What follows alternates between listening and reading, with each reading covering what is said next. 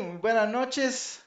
Estamos listos para la tertulia del día de hoy con el DM Romuria sobre em, Mastereo 0.0 o principios básicos para DMs. Entonces, sin más, los dejo con Romuria. Adelante, Roger. muchas gracias, eh, Beto. Eh, bueno, y bienvenidos. Y como decía Beto, digamos, ahí les estoy compartiendo la pantalla para que puedan este, seguir la presentación. Eh, el tema de hoy son los principios básicos de, para masterear. Entonces, digamos, como estamos con una cuestión de principios básicos, este, lo primero que hay que entender es cuál es el rol de un Dungeon Master. Un Dungeon Master, este, eh, principalmente, bueno, un Dungeon Master es una posición muy particular, digamos, de, de, este tipo de juegos. Principalmente porque es el que, es el que, el que, el que carga con más peso, digamos, dentro de, de, la dinámica de la mesa porque es el que se encarga de los NPCs, es el narrador de la historia, entonces este, es el que, el que trabaja toda, la, todas la, este, la parte narrativa y que además tiene que encargarse de las cuestiones mecánicas, de la selección de monstruos, de, de los encounters, de, y de reaccionar a las decisiones de los jugadores. Entonces, digamos, mientras que un jugador está reaccionando este, principalmente al, ambiente que le presenta el Dungeon Master, eh, tenemos una situación en la que el Dungeon Master tiene que reaccionar a seis jugadores, bueno, cinco, seis o dependiendo de la cantidad que hay en la mesa. Además de eso, tenemos también que tener claro que el Dungeon Master es el juez. Eh, ¿En qué sentido es el juez? Es el que aplica las reglas, pero además es el que le da interpretación a las reglas. Entonces, eh, en, ese, en ese aspecto de que es el que le da interpretación, eh, tenemos la situación de que tenemos la situación de que, por ejemplo, en, en, algún caso de debate o en alguna situación en la que este, alguna regla no esté clara, es el DM el que le da la interpretación y al final la, decisión del DM es incuestionable. Este, ¿Por qué? Porque, porque es lo que le da consistencia si empezamos a discutir todas las decisiones y toda la situación se vuelve demasiado tediosa y además este, se pierde. Ahora bien, nosotros también tenemos que ser consistentes si somos Dungeon Master, digamos, si le damos una interpretación a una regla específica, tenemos que mantener esa interpretación para todos. No es de que a, una clase en específico, a un jugador en específico le aplicamos una regla que a los demás no se la aplicamos. Entonces, por ese lado está la situación, digamos, de, la cuestión de, la consistencia de ser, el juez de las reglas. Y además de eso, tenemos que considerar la cuestión de la imparcialidad. Este, no se trata de que, de que, yo como Dungeon Master este, esté jugando contra los jugadores, sino que yo estoy jugando con los jugadores. Este, es un juego completamente cooperativo y es tan cooperativo que inclusive el Dungeon Master es parte de esa cooperación. Todos estamos contando una historia juntos. Entonces, no se trata de que los jugadores estamos en contra del Dungeon Master o que es que el Dungeon Master nos quiere matar. Lo importante de la situación es eh, un manejo en el cual todos los jugadores aporten a la historia y yo como, como, como máster pueda utilizar las, las situaciones que se están dando y aplicarlas. Eh, aplicarlas en, en, pro de la narrativa, de la historia y el desarrollo de, de, la situación. Muchas veces puede ser que, yo, que, que, una situación imprevista, que un jugador se le ocurra algo, una cuestión así, este, me, me, saque de, balance porque yo nunca la vi venir, digamos, como, como máster. Entonces, en esa situación, no, lo que tengo que hacer yo no es bloquear al jugador, sino más bien es ver cómo puedo aprovechar este, esa inventiva de ese jugador para enriquecer la narrativa o para, adaptar las situaciones. Entonces, eh, pero lo importante es la imparcialidad y ese momento en el que uno tiene que tener la claridad de que no es un versus, sino que es este, una cuestión colaborativa. Ahora bien, eh, yo quería empezar con consejos generales para este, masterear. Entonces, ¿qué clase de, qué clase de consejos? Primero que nada, eh, no tener miedo a corregir las reglas que sean necesarias. O sea, digamos, si hay alguna regla que, que a mí, por la dinámica de, de, de, la mesa o por, por, por, decisiones personales, yo no me siento cómodo con la regla, yo puedo cambiarla, eliminarla o, readaptarla como, con una regla este, casera. O sea, yo no estoy atado por lo que el libro dice, porque yo, yo, yo estoy dando una interpretación. Entonces puede ser que yo considere que la regla que está en el libro no me funciona. Entonces no hay que tener miedo, digamos, de, de, de, si necesitado un caso en el que en el que hay una regla que yo digamos es que esto no me funciona, la verdad es que no, no sirve, la quito. Veamos un ejemplo, digamos, por ejemplo, la regla de la capacidad de carga de los jugadores. Yo puedo decidir que la regla aplica y entonces tengo que, tenemos que estar calculando la fuerza del jugador para ver cuánto peso puede cargar en la mochila. O puedo simplemente asumir, digamos, el, obviar esa regla y dar libertad en el sentido de la capacidad de carga de los jugadores. Pero eso ya depende de, de, cómo lo quiera jugar yo. No es, no es obligatorio hacer esos cálculos ni, ni es obligatorio que esa regla tenga que aplicarse. Eh, como ya también les había dicho, un aspecto importante es la consistencia, digamos, que no se trata de que, por ejemplo, esa regla de, de, la capacidad de carga, este, de un pronto a otro se las aplico y ya están todos supercargados, entonces tienen que empezar a botar objetos y todo. Este, y no es aplicarla simplemente porque me di cuenta que tenían muchos, mucho, muchos ítems y ocupo que se deshagan de algunos ítems. Este, tampoco se trata de ese tipo de maniobras, simplemente es eh, dar la consistencia, digamos, dar la consistencia de que si se, si se decidió aplicar una regla de alguna forma, se va a aplicar así, y si se va a cambiar, es bueno conversarlo con los jugadores, digamos, explicarles, decirles, vean, ocupo cambiar esa regla porque como lo hemos estado jugando, eh, me genera este o este o este problema, o yo lo estaba interpretando de una manera errónea, me acabo de dar cuenta que esta regla se interpreta así, así o así, entonces, a partir de este momento, a partir de la decisión de hoy, vamos a cambiar la regla para jugarlo de X o Y manera. Entonces, no hay, un, digamos, no hay problema en que un Dungeon Master, digamos, este, este, hable con los jugadores, converse las reglas y que admita los errores. O sea, eh, todos somos humanos y todos nos llegamos a equivocar a veces, digamos, en las interpretaciones que damos o en, en, en alguna lectura que hicimos que tal vez no fue la aceptada. Y en eso no hay ningún problema. Eso nos lleva, digamos, a la siguiente, que es escuchar a los jugadores. ¿A qué me refiero? A que tal vez un jugador tiene una duda de cómo se interpreta una regla o incluso quiere saber si su, si su personaje puede o no hacer algo.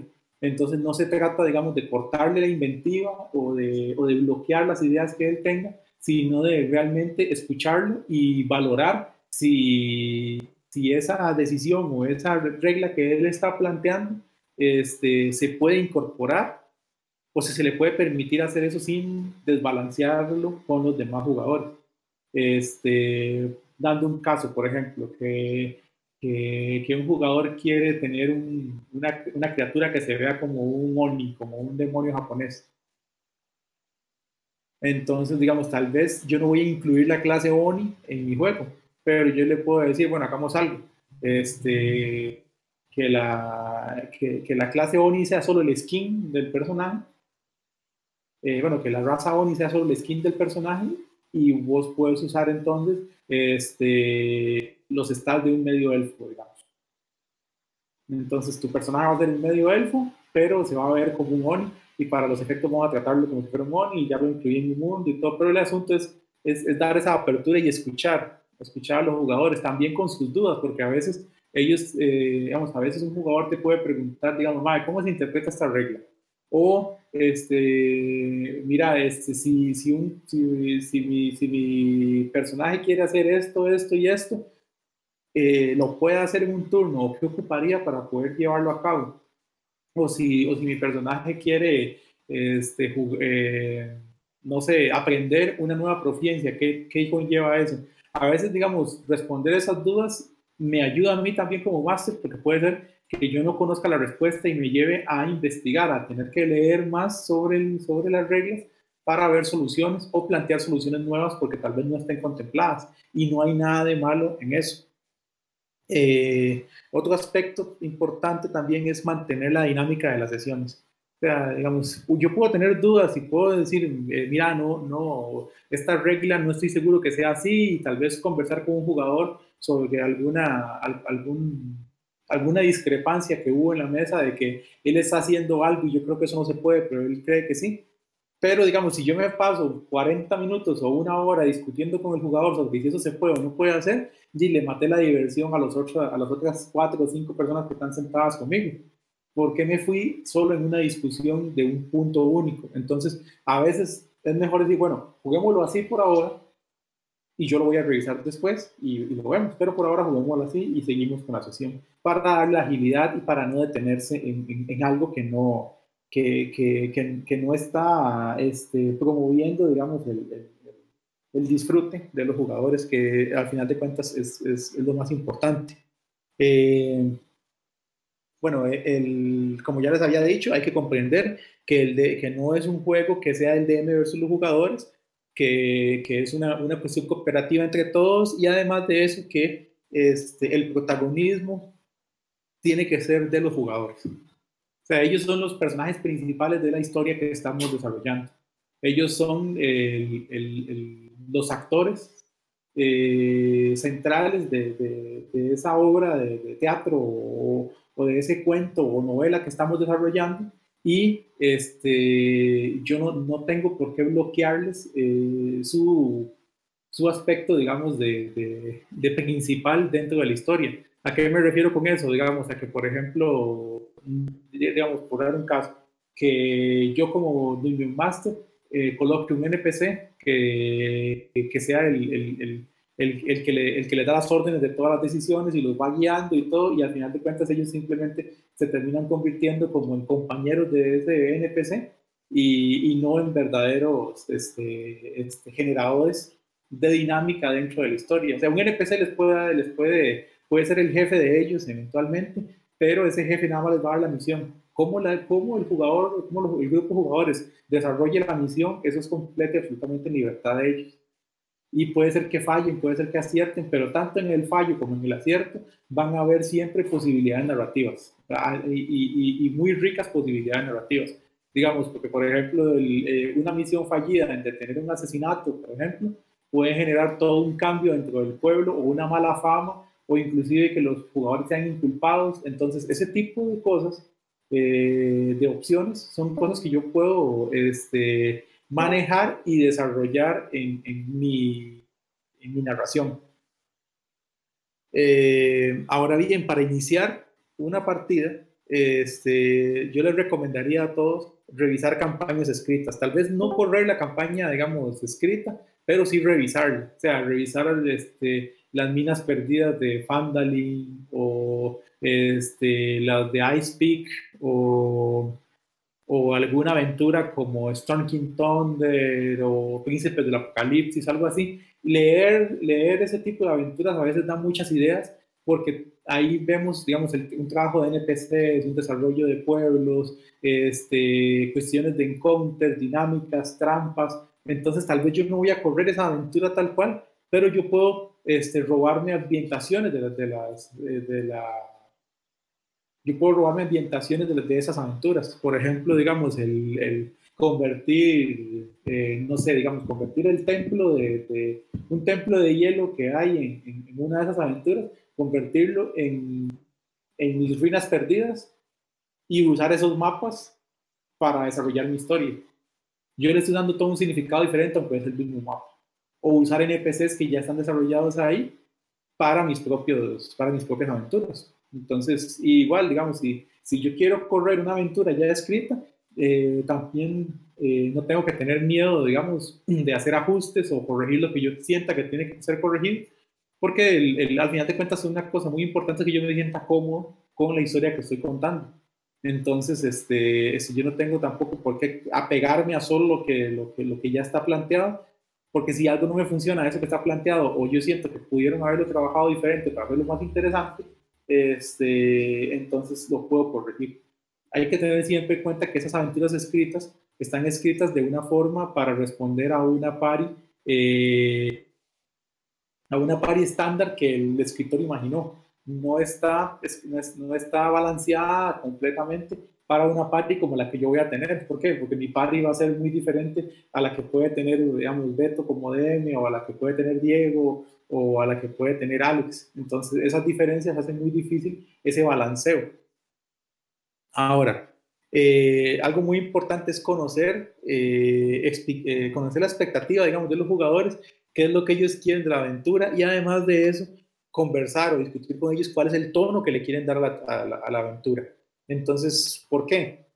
Porque, digamos, puede ser que los jugadores lleguen a la mesa queriendo tener una aventura épica, o sea, una historia así de, que vamos a salvar el mundo, de que nosotros somos los héroes, este, de que va a ser este, una campaña este, en la que al final vamos a ser reconocidos, yo quiero ser reconocido como un gran héroe y todo, y resulta que el ambiente que el DM creó para la mesa este, puede ser que sea una comedia o que sea este, un caso de, de, ladrones o contrabandistas, entonces eso no va a empatar bien con mis expectativas. Entonces es bueno conocer qué les gustaría jugar y cuál es el tono que les gustaría dar a, a los jugadores para poder desarrollarla. Obviamente, digamos, va a ser muy diferente una comedia de, de, de una historia, digamos, de, terror. Entonces, tener eso, eso, claro desde el inicio es, es, bueno porque también ayuda a que los personajes eh, a que los jugadores creen sus personajes.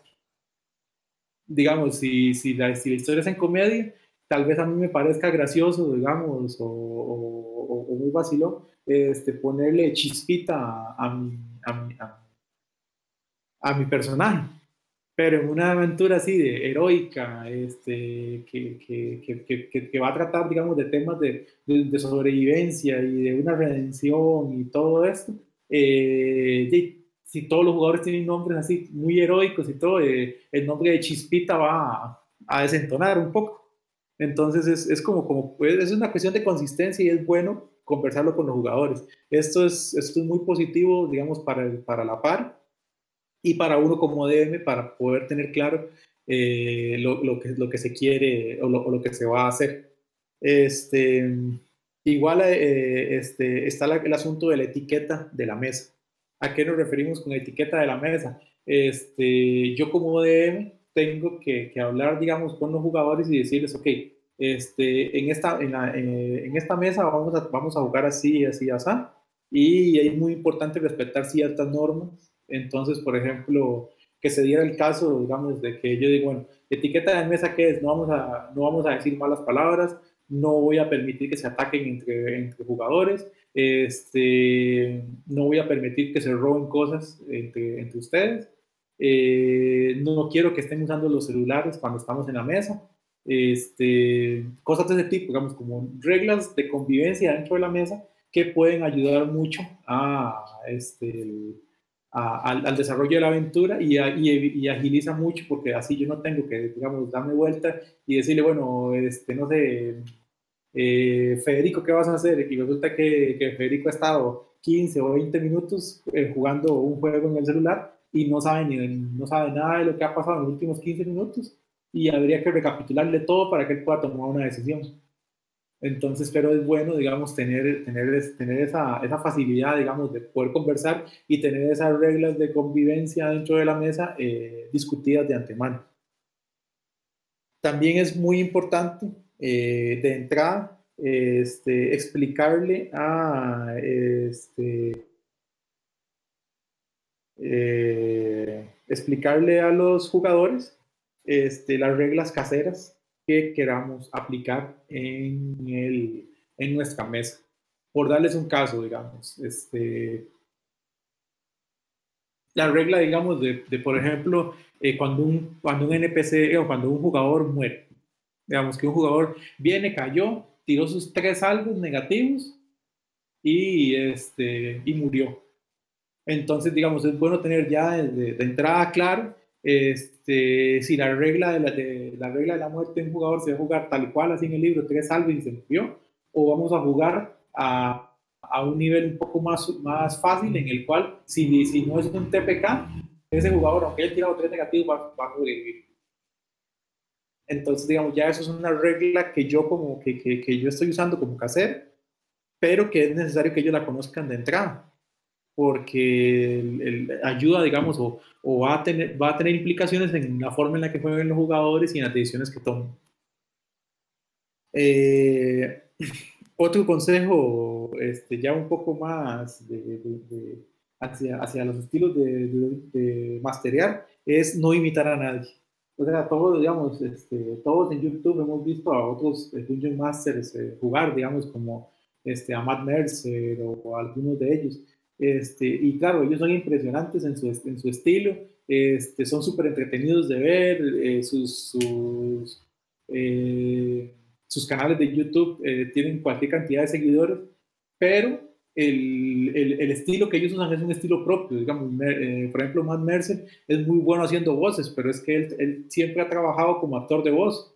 Entonces él tiene todo un background que le, que le posibilita eso. Entonces yo no, no eh, digamos, si yo trato de imitarlo, este, no, me va, no, no voy a llegar a los niveles de él, porque no tengo esa, e, ese background que tiene él de tantos años de estar trabajando. Entonces, digamos, una, una cuestión importante es pensar, digamos, en, además de esto, de las voces y todo, pensar en los NPCs eh, a la hora de desarrollarlos, digamos, como tal vez hacer un boceto básico del NPC y pensar en, en quién es el NPC. O sea, no usar el, el cantinero genérico número 5, sino este, pensar, digamos, que ese cantinero puede ser que en su momento haya sido una, un aventurero y que como aventurero tal vez este, tenga conocimiento sobre algún tipo de criatura o, o, quiera ayudar a otros aventureros porque él sabe la vida difícil, entonces les hace precio o, o los puede guiar de una forma general este, para ubicarlos en el pueblo, que mira que, que, que aquel armero este, tiene, es muy bueno haciendo equipo, o que en esta zona hay una cueva ahí que, que es peligrosa, o sea,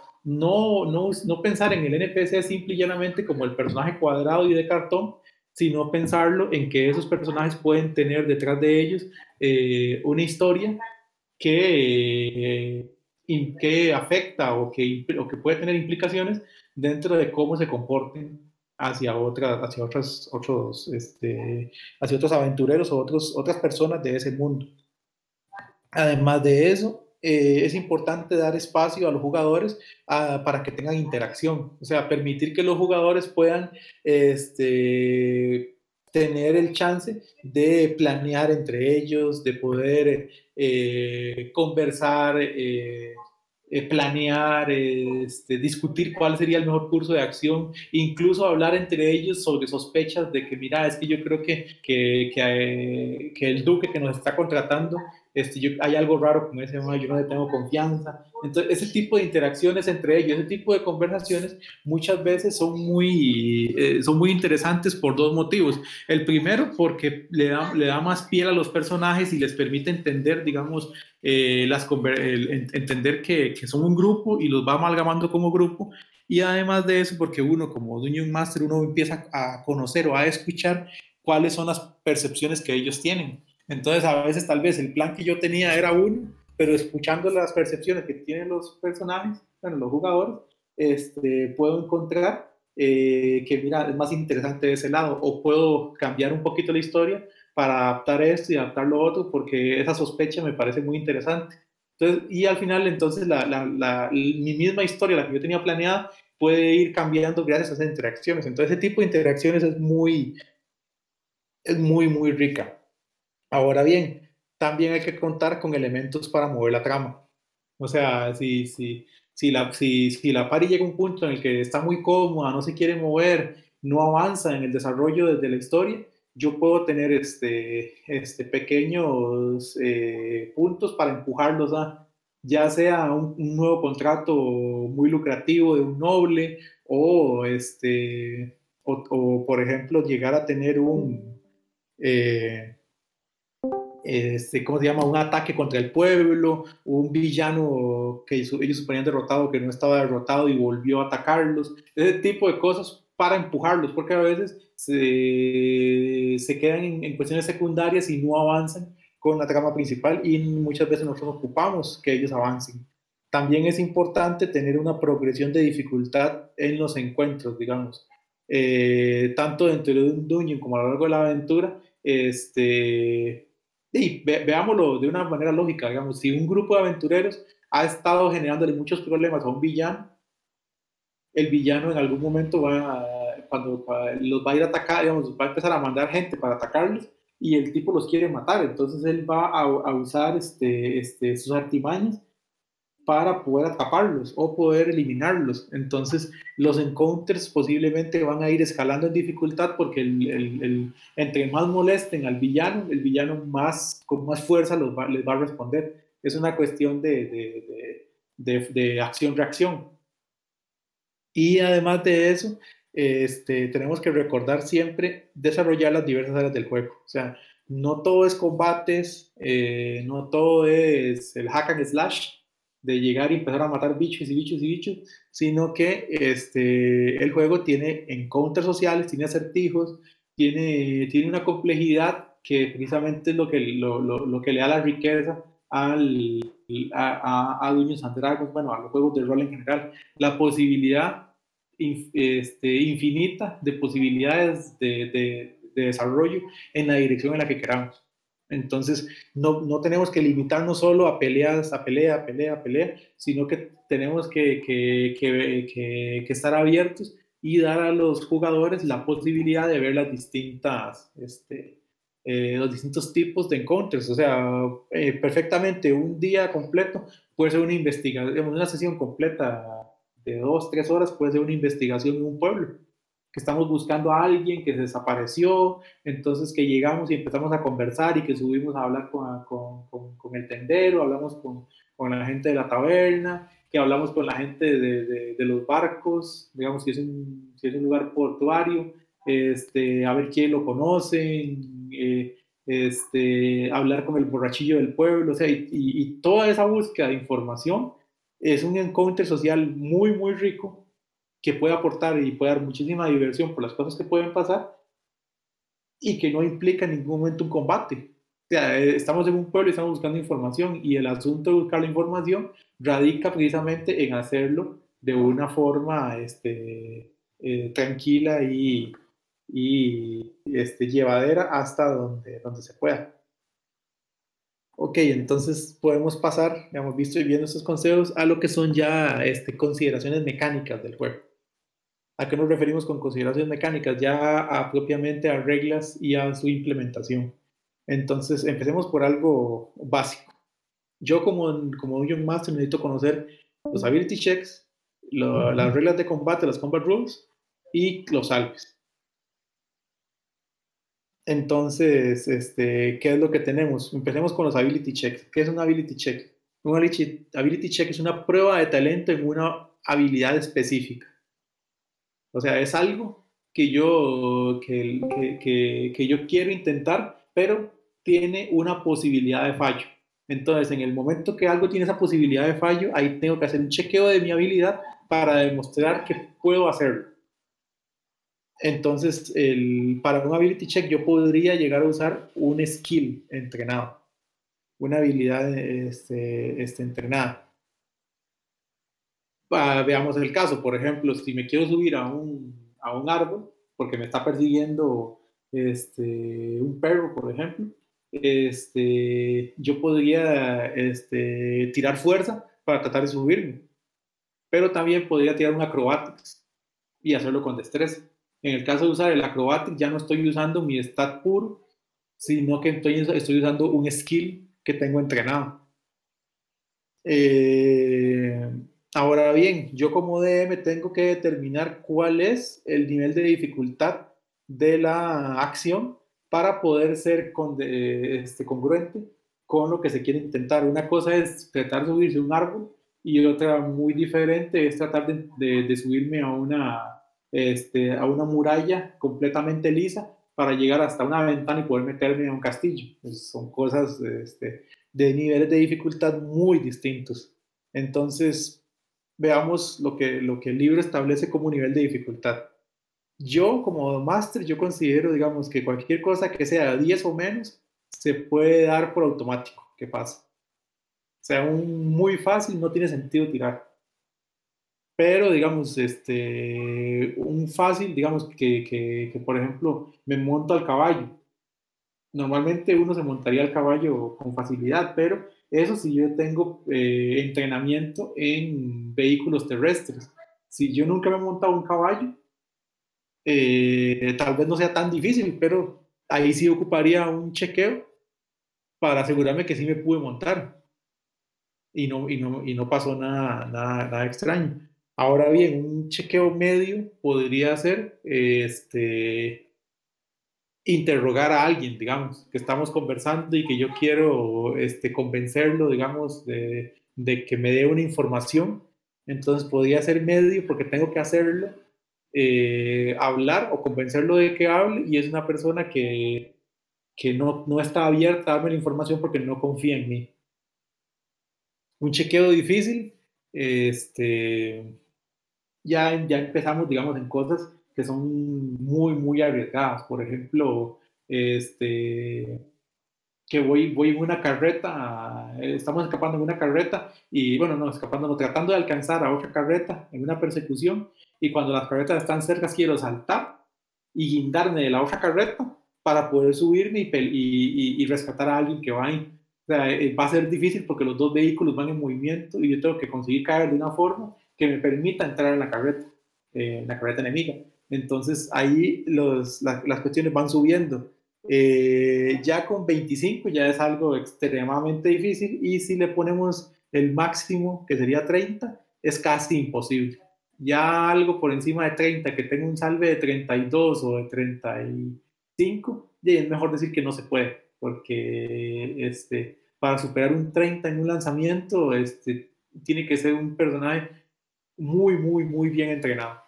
Entonces, esas son cosas, digamos, de, los, de los ability checks que es importante este, conocer. Ahora bien, los combates, eh, las reglas de combate. Eh, para reglas de combate vamos a ver eh, cómo es el combate en paso a paso y además iniciativas, acciones y condiciones. Entonces el combate paso a paso. Eh, ¿Qué es lo primero que uno tiene que hacer en un combate? Determinar si existe una sorpresa, o sea, si los jugadores son sorprendidos. Hace unos días estaba leyendo un, un, tweet de eh, de Crawford, de, ahí es que se me olvida el nombre del señor, es que es el director de contenido de Wizard. Y él decía que la ronda sorpresa es un, este, que la ronda sorpresa no existe en quinta. ¿En, a, a, qué se refería él con eso? Digamos, en 3.5, en cuarta, en ediciones anteriores, si los jugadores sorprendían a los monstruos o eran sorprendidos por los monstruos, el bando que sorprendía tenía una vuelta completa este, antes, de, antes de que los enemigos pudiesen reaccionar. Entonces se jugaba una ronda solo con los, este, solo con los jugadores del bando que sorprendió y después empezaba una ronda normal con todos los jugadores. Eso dejó de existir. Entonces, ¿qué es lo que pasa ahora? Digamos, en el caso de un, de un grupo sorprendido, este, nosotros podemos elegir cómo premiarlo, digamos, si queremos darle ventaja a los, a, los atacantes eh, que sorprendieron. Eh, esa sería, digamos, la que, como la que yo recomendaría. También está la otra opción, digamos, que si ya son rogues o es un ataque así como muy, o queremos darle un nivel de dificultad muy alto, que un impacto en esa primera ronda eh, de sorprendido sería crítico automático. Pero ese ya es un nivel, digamos, este, muy alto de amenaza. Una vez que se determina si existió o no la sorpresa, o sea, si los jugadores se dieron cuenta de que había una amenaza o si los monstruos se dieron cuenta que los jugadores estaban ahí, este, se pasa al siguiente punto que es establecer las posiciones. ¿A qué nos referimos con las posiciones? ¿Dónde está cada quien en el momento que empieza el combate?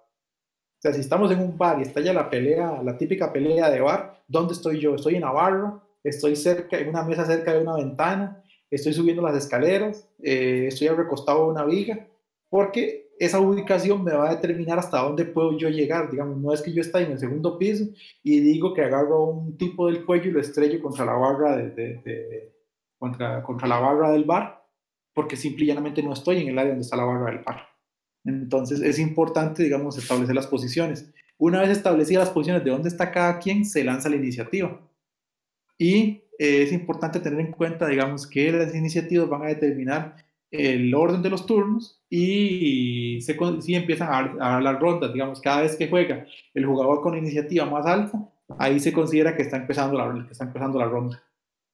Y cada turno, o sea, cada vez que un jugador hace una acción, eh, eh, para tiempo de juego se considera que consumió 6 segundos. Eso es importante porque hay efectos que implican, eh, que, que, implican tiempo. Entonces, saber que, que, cada, que cada ronda son 6 segundos ayuda a determinar de que un minuto son 10 rondas. Y así nos permite conocer este, cuánto es el máximo tiempo de duración bajo el que va a ser afectado por, por X o Y este, situación un, un personaje. ¿Qué es la iniciativa? La iniciativa es muy fácil de determinar. La iniciativa es el modificador de destreza. Entonces, si yo tengo 16 eh, de destreza, que eso es un más 3, mi iniciativa va a ser más 3. Entonces, cuando empieza el, cuando empieza el encounter, tiro el dado de 20 y a lo que caiga le sumo 3. Entonces, digamos, tiré 17, por ejemplo. Entonces, si cayó 17, eso quiere decir que que, que, mi iniciativa es de 17, entonces si alguien tiene más de 17, reaccionó más rápido que yo. Y si tiene menos de 17, reaccionó más lento que yo. Es, es, es, es, como para ver el tiempo de reacción de cada uno. Ahora bien, una cosa interesante que, vemos que el libro establece y que muchas veces no se hace. Si un jugador y un monstruo empatan en, en, en iniciativa, el jugador tiene, tiene prioridad sobre el monstruo, según las reglas básicas, digamos, del, del libro. O sea, digamos, si, si mi dragón y, y, el barbarian empataron en 23 de iniciativa, el barbarian va a atacar antes que el dragón por la prioridad de los jugadores. Y si son dos jugadores los que empatan en, iniciativa, digamos que por ejemplo que el barbarian y el mago ambos empatan en 17, por ejemplo, este, entonces en esa situación ellos pueden determinar quién quiere ir primero. O sea, puede ser que el mago le diga al barbarian, no, va usted primero porque porque yo ocupo, porque el, este, eh, porque yo ocupo que usted me quite a un, a un, jugador de encima, bueno, a un monstruo de encima, o que el, el mago diga, yo voy a jugar primero porque yo quiero tirar un efecto de área y en ese caso a mí me sirve primero. En los casos de empates de iniciativa, con los mismos números, uno puede conversar y ver si los jugadores están de acuerdo. Si no, podemos establecer una norma de desempate, que ya eso quedaría a nuestro criterio. La norma de desempate podría ser, eh, si están empatados en, en, destreza, ver quién tiene más wisdom, ver quién tiene más constitución, o sea, el stat que yo decida, o hacerlos volver a tirar para ver quién, quién queda, quién lanza más alto para ubicarlos. Pero este, eso ya queda a nuestra decisión Básicamente la iniciativa lo que determina entonces el orden de acción en un encuentro. En un encuentro. Y ahí llegamos entonces a lo que son las acciones dentro de las, del Combat Rules.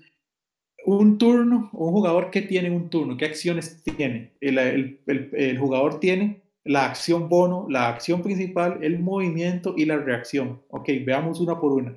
¿Qué es la acción bono? La acción bono es un movimiento muy rápido algo que yo hago en, como, en, una fracción de segundo este, y, que, y que por lo general se utiliza en cierto tipo de habilidades.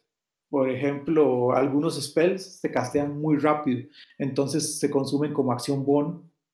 Este, o el, el rogue es la clase, digamos, la clase del, del pícaro rogue o ladrón, este, es la clase que más usos, creo yo, le da a la acción bonus, porque puede hacer muchas cosas con esa acción bonus, pero es algo relampagueante, es rápido. La acción principal, por lo contrario, es una acción que consume todo el, turno, digamos. Es, lo principal que yo voy a hacer en esos seis segundos.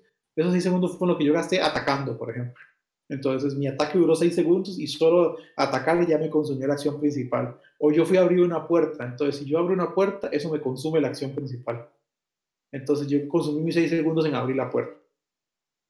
Ahora bien, eh, la acción principal está desvinculada del movimiento. Yo puedo atacar y moverme. O incluso yo puedo repartir mi movimiento. O sea, yo puedo atacar, moverme la mitad de mi movimiento. Si tengo multiataque, volver a atacar y volver a mover. Esto no, no, no, hay ningún problema. Ahí lo que tenemos que considerar son otros factores que, que pronto veremos. Y cada personaje tiene una reacción por ronda. O sea, yo una vez al, al eh, eh, por, por, ronda puedo tomar una reacción este, que sería un, una cuestión reflejo rápido, que yo noté algo y lo hice. Las reacciones están limitadas. Hay habilidades que, que se usan como reacción, como el spell de shield, por ejemplo, o el, el uso más común de las reacciones es el, el famoso este, ataque de oportunidad. El ataque de oportunidad se genera cuando un personaje que está en, en, el rango de alcance mío se aleja con su acción de movimiento. Entonces, si él sale de mi zona de, ataque, yo puedo golpearlo. Porque él, porque, porque él me está, es como darle la espalda a alguien contra el que estoy peleando. Si en el momento que yo hago así me descuido, él me va a golpear. Entonces, es el mismo principio pero eso consume la reacción. Entonces, ¿qué es lo que pasa? Si yo estoy peleando contra tres tipos y uno de ellos eh, retrocede, entonces yo le pego y los otros dos se van, ya los otros dos no les voy a poder hacer nada. Porque por mi ronda solo tengo una reacción. Entonces, ya una vez que la consumí, hasta, mi siguiente turno voy a, volver a tener reacción. Eh, ahora bien, las acciones principales son muy variadas. Veamos, digamos, esas son las que el libro describe. ¿Qué puedo hacer yo con mi acción principal? Yo puedo atacar, la, más básica y la más típica, lo golpeo con mi espada o casteo un spell. Entonces, este, uso mi acción para eh, castear Fireball. Está bien, eso consume la, la acción principal.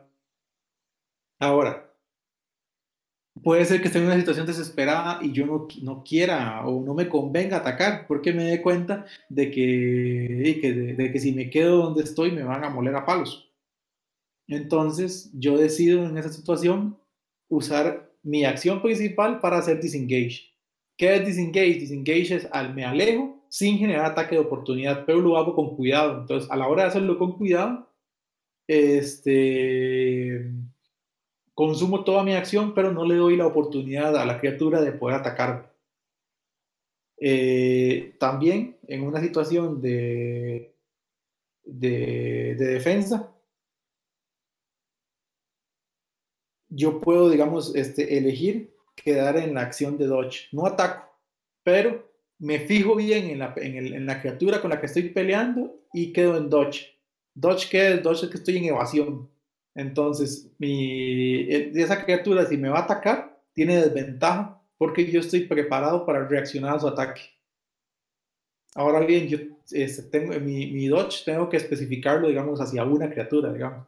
Si yo estoy peleando contra un guerrero, digamos, de espada, ellos, yo, yo digo, ok, queda un dodge con respecto a este, pero el arquero que está en la otra esquina eh, de la arena, ese me puede atacar normal porque yo no me estoy centrando en él, yo estoy centrado en el, en el fighter que tengo encima. Entonces es algo a tener en cuenta. Otra acción que yo puedo hacer es la acción de help. Help es ayuda. Entonces, ¿qué, ¿qué es? Yo no voy a atacar, pero voy a gastar mi turno, toda mi acción, en distraer a un, a un, a un, a un enemigo para que mi otro compañero tenga ventaja. O sea, yo estoy gastando toda mi, mi toda mi acción en, en, darle ventaja a un compañero para que haga algo, ya sea ataque o trate de levantar algo o, o trate de, de, abrir una celda o algo. Entonces, esa es otra de mis, de, de, mis acciones. Otra acción que consume toda la acción principal es esconderse. Eso sí, yo no soy rogue, pero sí. Entonces, buscar dónde esconderme y, y, tratar de, ocultarme de, un, de, una criatura este, me da, me da esa, esa posibilidad. Ahora bien, el hype no es que me haga invisible, eso es algo muy, muy importante tener en cuenta. Cuando yo me escondo, yo tengo que establecer de quién me estoy escondiendo, porque muchas veces en una pelea, este, tal vez el barril me permite esconderme de, de, un guardia que está a mi izquierda, pero el guardia que está a la derecha me, está, me va a ver, o sea, en, en, en el combate. Entonces yo, yo estoy escondido, pero yo establezco que me escondo de alguien. No es una cuestión de que de desaparecer. También está la acción de ready, que la ready action es, ok, no puedo, no puedo hacer nada en este momento, o, no quiero avanzar porque estoy, estoy vigilando una puerta. Entonces yo puedo establecer una acción de, de, una ready action, decir, ok, me quedo aquí y si la puerta se abre, se trata de abrir, yo me guindo de la puerta y trato de, de mantenerla cerrada. Entonces puede ser que yo no haga nada si la puerta no se abre, pero en el momento que alguien jale la puerta, yo voy a reaccionar y voy a tratar de evitar que se abra. Entonces eso es, eso es una reaction, que yo establezco una condición y si la condición se da, entonces este, este, hago lo que, lo que establecí. Y la otra es buscar, digamos, si, si, si hay un cofre en el cuarto y estamos en medio de un country, a mí se me ocurrió ir y rebuscar en el cofre, ahí gasté mi acción. Sea, yo abrí el cofre y muy contento y me puse a, a revisar ahí lo que había.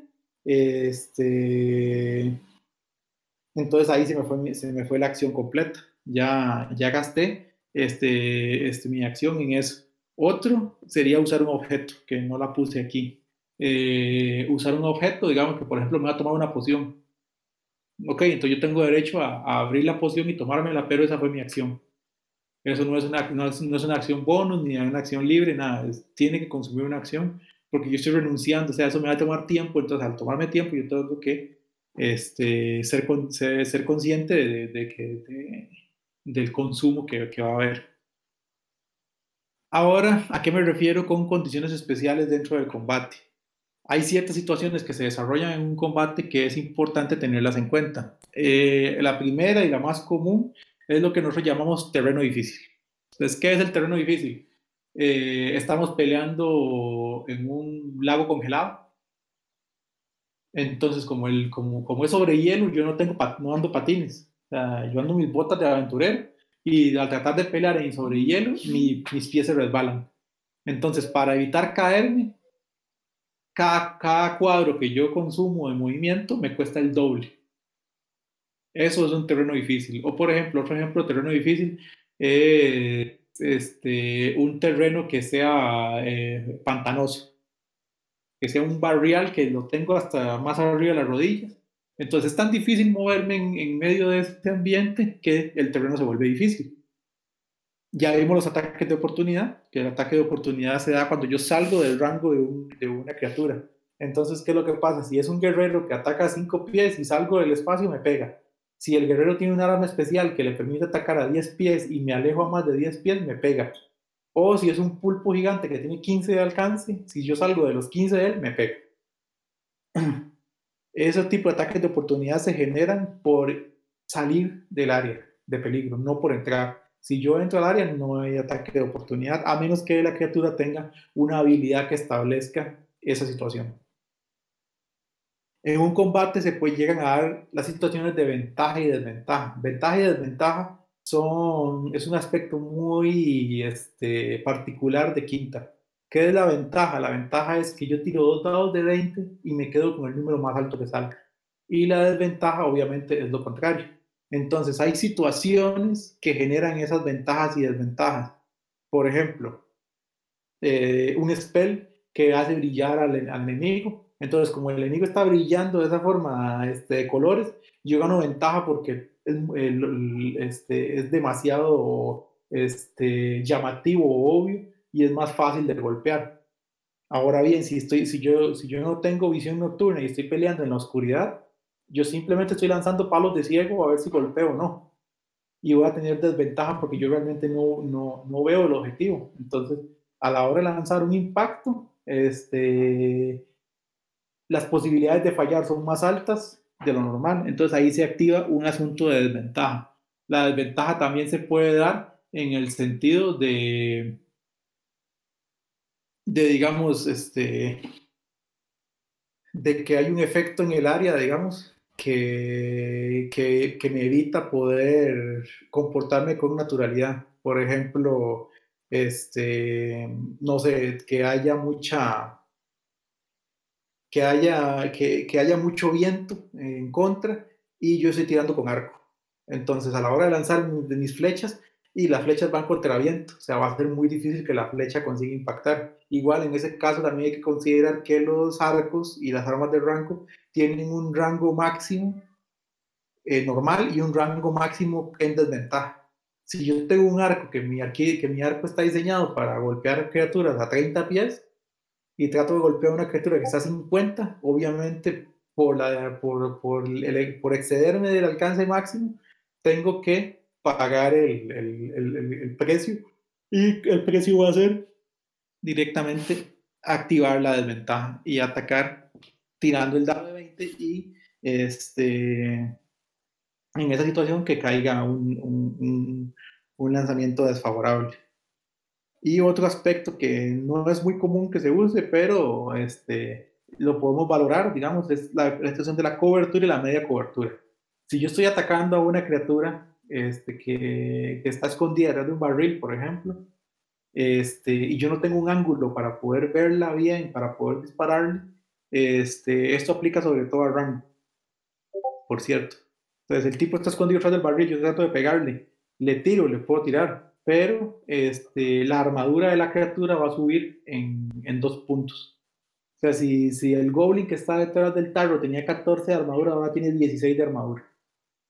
¿Por qué? Porque ese, ese, ese barril enorme le da la posibilidad de esconderse o de dificultarme el tiro porque no consigo ver la totalidad del cuerpo de la criatura.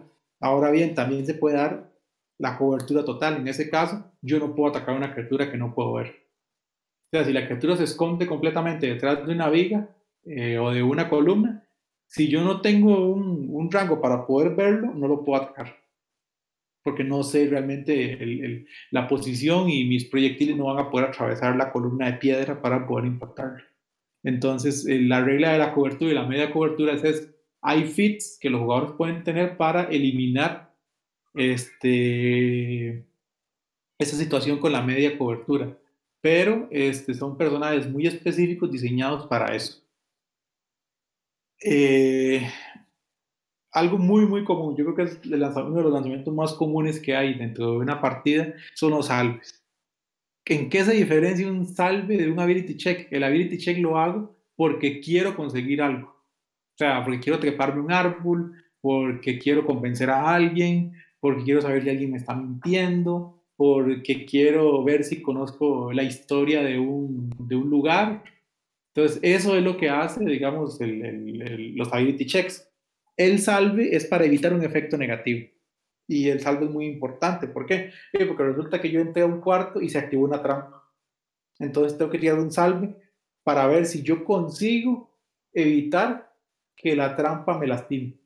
Si consigo zafarme del, del, impacto de la trampa, o de un hechizo, o incluso que me tome una bebida y la bebida está envenenada. Entonces tengo que tirar un salve, en ese caso posiblemente de constitución, para ver si mi cuerpo desarrolla algún grado de resistencia a el, algún grado de resistencia al efecto negativo del veneno.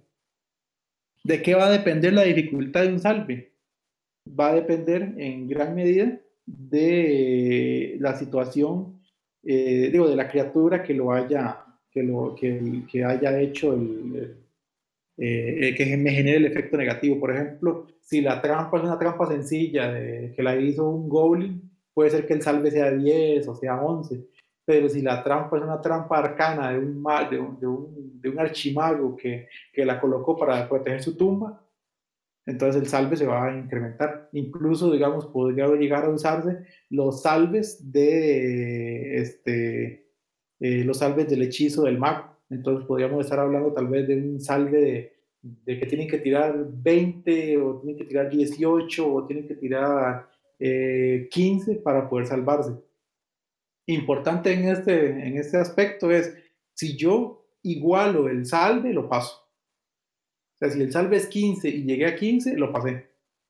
Es lo mismo que pasa con las armaduras. Si, si un guerrero tiene 17 de AC, 17 de armadura, y el muso que lo ataca eh, llega a 17, lo golpeó.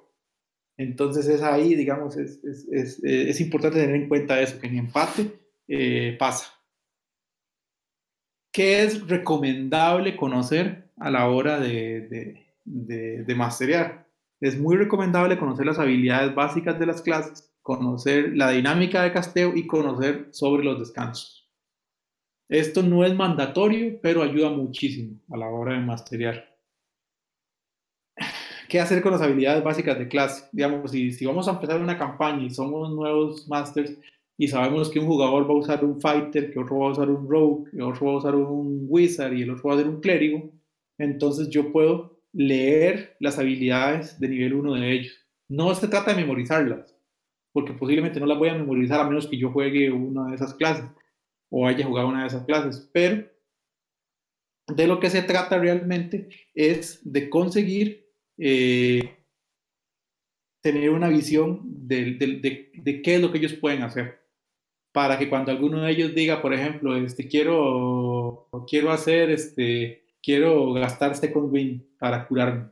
Entonces, ok, dale, tira el dado de 10 y te curas tu nivel de fighter más lo que cae en el dado 10. Eh, entonces, porque me da la facilidad de por lo menos entender qué es lo que ellos quieren hacer o cuáles son las posibilidades que ellos tienen. Porque a veces, eh, como jugador, sobre todo si es novato y está jugando, por ejemplo, un fighter, a veces hay que darles como el empujoncito porque este, tal vez no lo, todavía están procesando cómo usar al personaje.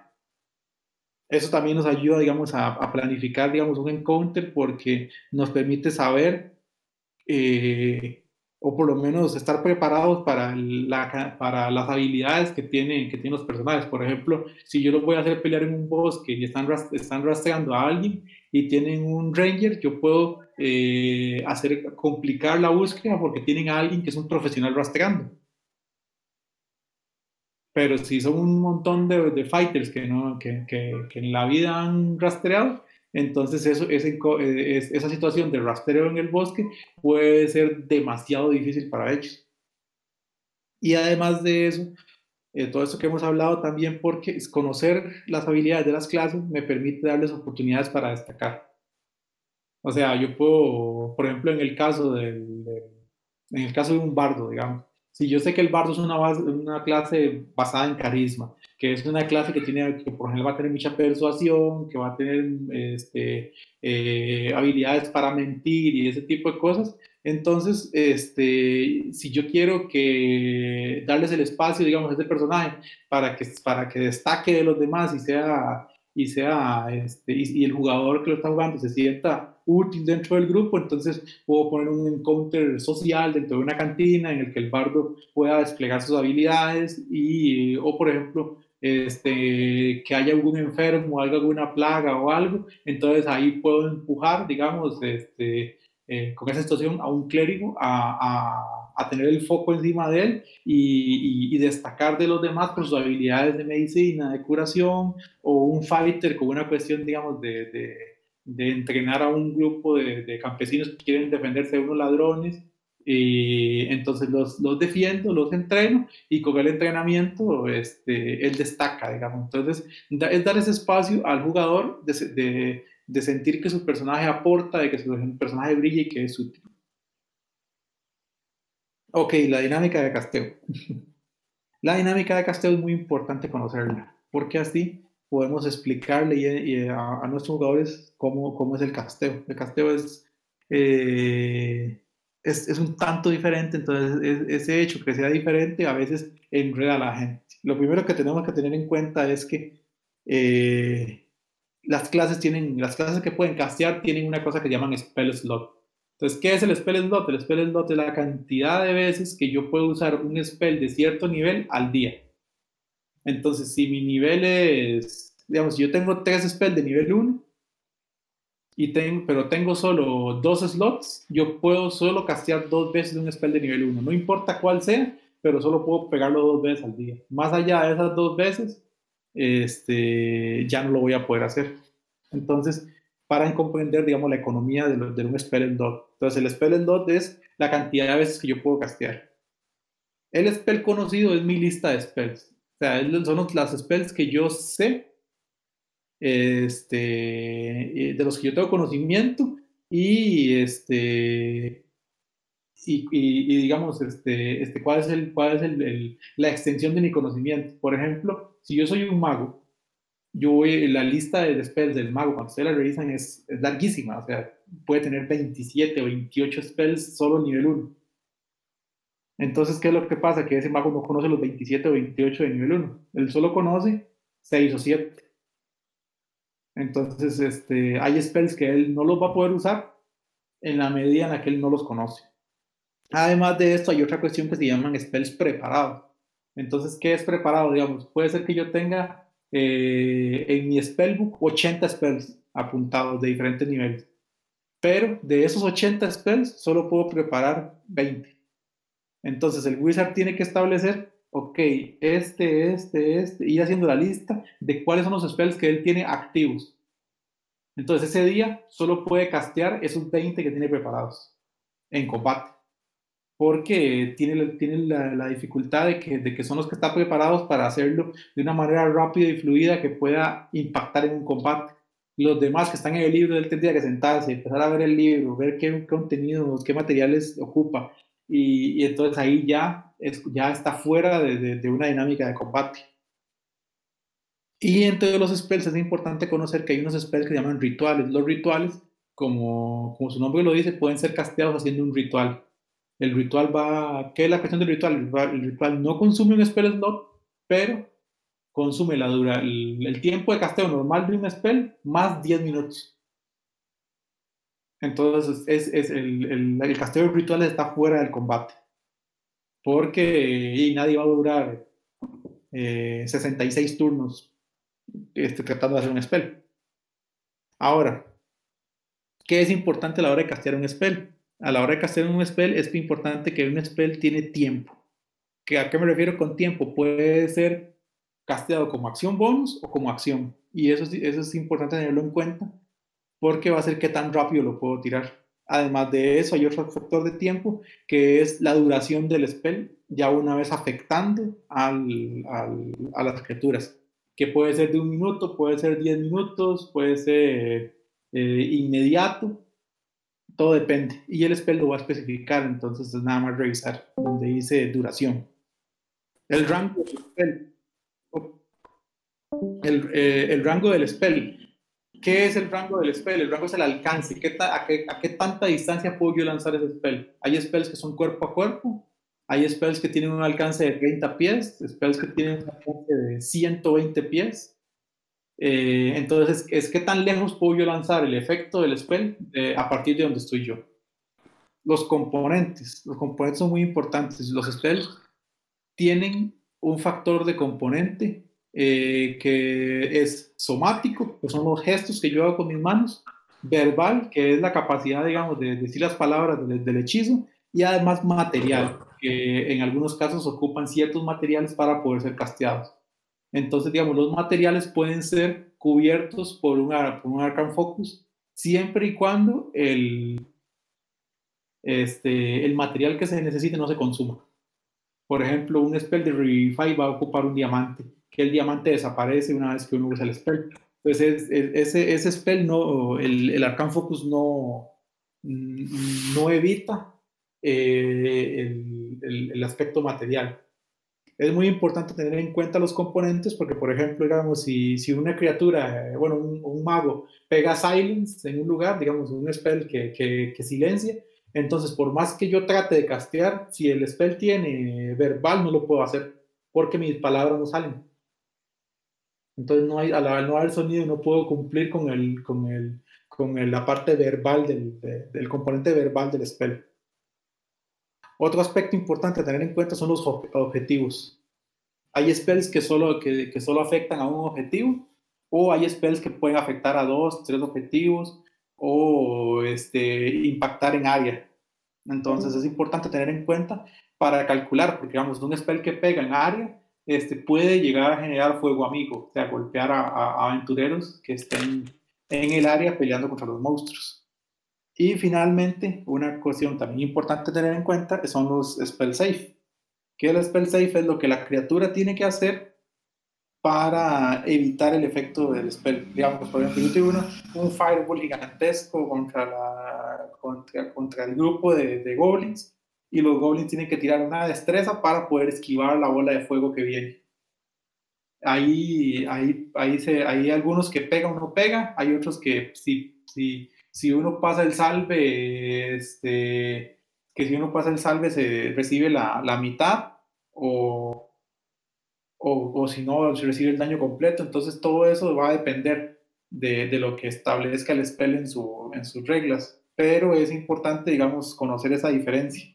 Y también tenemos el spell attack, que el spell attack es, por ejemplo, hay spells que yo tiro un golpe, pero va específico hacia una criatura. Entonces, al ir específico, tengo que vencer la armadura. Y si, la, si, si consigo superar la armadura de la criatura, entonces, este, si consigo superar la armadura de la criatura, le pegué, y si no, no le pegué. Y le sumo mi habilidad de casteo que cambia según la clase. Puede ser sabiduría, carisma o inteligencia, que son los tres stats que se usan para castear. ¿Qué particularidades tienen los spells? Eh, los spells tienen cuestiones diferentes en su dinámica. Una de las primeras cosas que hay que tener en cuenta es la concentración. Hay spells que, dicen concentración de un minuto, concentración de 10 minutos o diferentes, eh, diferentes oraciones en ese tipo. Eso quiere decir que durante, la dura, durante un minuto yo no puedo castear nada que, que ocupe concentración. Porque eh, mi mente está completamente enfocada en, en ese spell que estoy manteniendo. Entonces tengo que enfocarme en mantenerlo. Este, además de eso, digamos, si a mí me golpean, ahí, ahí tengo que tirar un salve de constitución. ¿Cómo se determina ese salve de constitución? Es, va a ser un salve de, eh, de 10 o la mitad del daño, el número que sea mayor. Por ejemplo, digamos, si, si un fighter me golpea y me hace 12 de daño, entonces tengo que tirar constitución y superar 10, porque la mitad de 12 va a ser 6. Ahora, si un dragón me pega un bread de, de, 60 de 62 puntos de daño, entonces ahí tengo que tirar 31 para poder mantener el, el spell, porque si no lo voy a perder. Entonces ese es el aspecto, digamos, de lo que es la concentración. Eh, también es importante tener en cuenta que los spells tienen diferentes niveles. Existen nueve niveles de spell. Eh, y obviamente, entre más alto sea el nivel de spell, más potente va a ser el efecto. Yo puedo castear spells, digamos, si, si un spell de nivel 1, yo puedo, puedo, castear, puedo gastar un spell 2 de nivel 9 para castearlo, pero el contrario no. Sea, yo puedo tirar un spell usando un spell dot superior, pero no puedo castearlo si uso un spell dot inferior. Ese, ese es, esa es otra de las particularidades.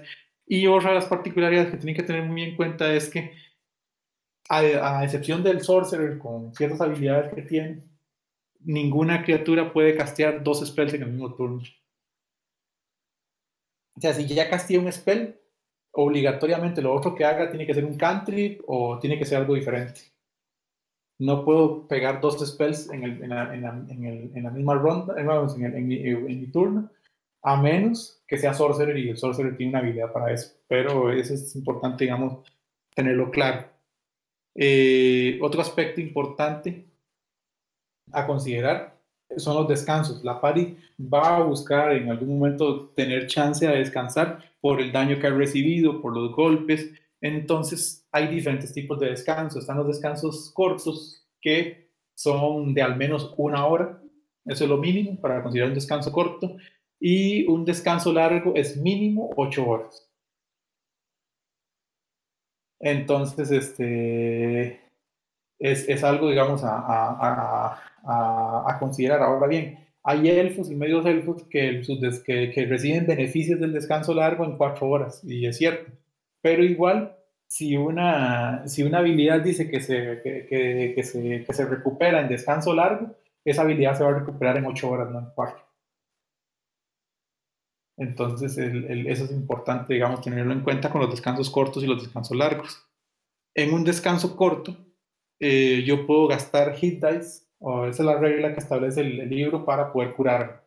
Por ejemplo, yo como barbarian estoy, termino una batalla, estoy completamente herido, entonces vamos a descansar eh, tres horas. Entonces, en esas tres horas yo puedo gastar mis hit que, son, que en el caso del barbarian son dados de 12, y la cantidad que tiene va a ser igual al nivel, lanzarlos y una vez que los lanzo, a cada dado le sumo la constitución. Entonces, al hacer la suma, esa cantidad de puntos que, que dé, me curo. Eh, en ese aspecto es importante, digamos, que este, los dados, los, los, hit dice solo se recuperan en descansos largos. Entonces, digamos, si yo soy un barbarian de nivel 3, yo puedo gastar uno, puedo gastar dos o puedo gastar tres dados este, para curarme. Pero una vez que los usé, hasta que tenga un descanso corto, hasta que tenga un descanso largo, voy a poder recuperar esos dados. Antes de eso, eh, este, aunque descansemos, no voy a poder curarme porque no puedo gastar dados. Eh, con respecto a los descansos, es importante tener en cuenta que dependiendo del lugar en el que descansen, puede haber riesgos. O sea, es muy diferente que yo elija descansar en, un claro del bosque, este, en una zona explorada, ya conocida y que, y que tiene este, espacios o es un espacio ya adecuado para descanso, a que yo elija descansar a tres metros de donde, Mateo, de donde matamos un grupo de lobos. Porque posiblemente el olor a sangre va a atraer criaturas. O que yo elija descansar en un cuarto, en, un dungeon, este, y jugármela a ver si me llega algún bicho. Este, porque ya las criaturas, de, las criaturas que habitan el dungeon saben que nosotros andamos por ahí, entonces posiblemente nos van a buscar. Entonces es una cuestión de sentido común, digamos, de, de la situación en la que está el grupo, de si es factible que ellos puedan descansar ahí o si, o si el descansar ahí implica un riesgo de que algo pase. Digamos, si yo estoy cazando un gigante y encuentro un madriguero, pero no está en ese momento en su, en su, en su nido, digamos, o en su, en su casa, y, si yo hago descanso corto en la casa, muy posiblemente que el gigante llegue. Entonces, son, aspectos que, que, que, que, son de lógica, pero hay que este, considerar. Otro factor que hay que considerar también son los downtime. ¿Qué es un downtime? Un downtime es un descanso, es como un tiempo en el que el grupo se va a quedar en un lugar en específico. Entonces, eh, por ejemplo, digamos, vamos a eh, cumplimos, cumplimos la misión, encontramos la mina, salvamos al pueblo y toda la cosa. Entonces, como salvamos el, el, este, el DM determina que la parte iba a pasar un mes en el pueblo. Entonces ese mes es lo que se considera tiempo de downtime. ¿Qué puedo hacer yo en un downtime? Puedo, bueno, pueden revisar el libro de Sanatars o el donde ahí vienen un montón de ejemplos de lo que son downtime. Digamos, yo podría dedicarme a las apuestas, hablar con algún vendedor de ítems mágicos, a ver si, me puede conseguir un ítem mágico, este, buscar información de un tema que me interese, eh, tratar de aprender un oficio, eh, tratar de aprender un idioma, este, eh, dedicarme a las apuestas, eh, dedicarme a los servicios religiosos, si soy clérigo. O sea, el, el y, y, ese recurso de downtime es un recurso este, muy útil en realidad. ¿Por qué? Porque, digamos, yo puedo llegar y establecer que esos downtimes son como los cortes entre las aventuras de, la historia que estoy contando. Entonces, ok, ustedes salvan al pueblo, ustedes tienen, ustedes descansan por un mes en el pueblo, ya ustedes son conocidos en, de la ciudad, ustedes ya han hablado con mucha gente, este, ya, ya, son, ya son gente que, que, que ha destacado, digamos, en el, en, el pueblo y que, que ya son parte del pueblo, y después de un mes, mes y medio de descanso, a ustedes les llega una carta de que los necesitan en otro lugar o pasa algo en el pueblo que genera una nueva amenaza y ahí empezamos un nuevo arco para ir avanzando. Entonces, los downtime pueden ser muy útiles, o incluso si, si, si, el grupo va a hacer un viaje muy largo, digamos, por mar, y, y el viaje va a tomar seis meses. Eso le puede decir, ok, ustedes van a durar seis meses en llegar a otro lado. Podemos hacer un downtime en el barco y, que, y, y ustedes me dicen qué es lo que quieren intentar y vemos qué tal les fue. Entonces, el, el, downtime es muy útil para cortes o para dar la, dar, la impresión, digamos, del paso del tiempo y aprovechar los ritmos de, de, lo que ha pasado. Y, y, eh, digamos, eso es, eso es como lo que tenía este, preparado para hoy. No sé si tienen este, preguntas o comentarios. Abrimos la sección. Yo tengo un par de dudas de unas cosas que dijiste que no logré anotarlas bien o entenderlas bien. Este, con respecto a los spells, los diferentes niveles, dijiste algo sobre los slots, que por ejemplo, yo entiendo que un nivel, no sé, un spell nivel 5 no puede usar un slot nivel 4, pero un slot nivel 4 puede ser, o sea, ¿me explicas esa parte? Digamos, si digamos, vos tenés, vos vas a castear un spell, un spell de nivel 3 pero ya no te quedan spells 2 de nivel 3.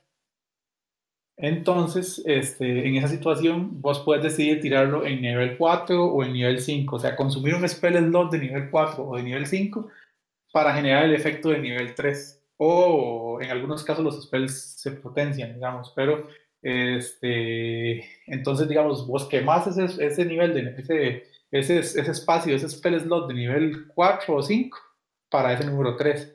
Lo que no podrías hacer es con ese nivel 3 tratar de hacer el nivel el, spell slot de nivel 3 con un el spell de nivel 3 con un spell slot de nivel 2 o 1. O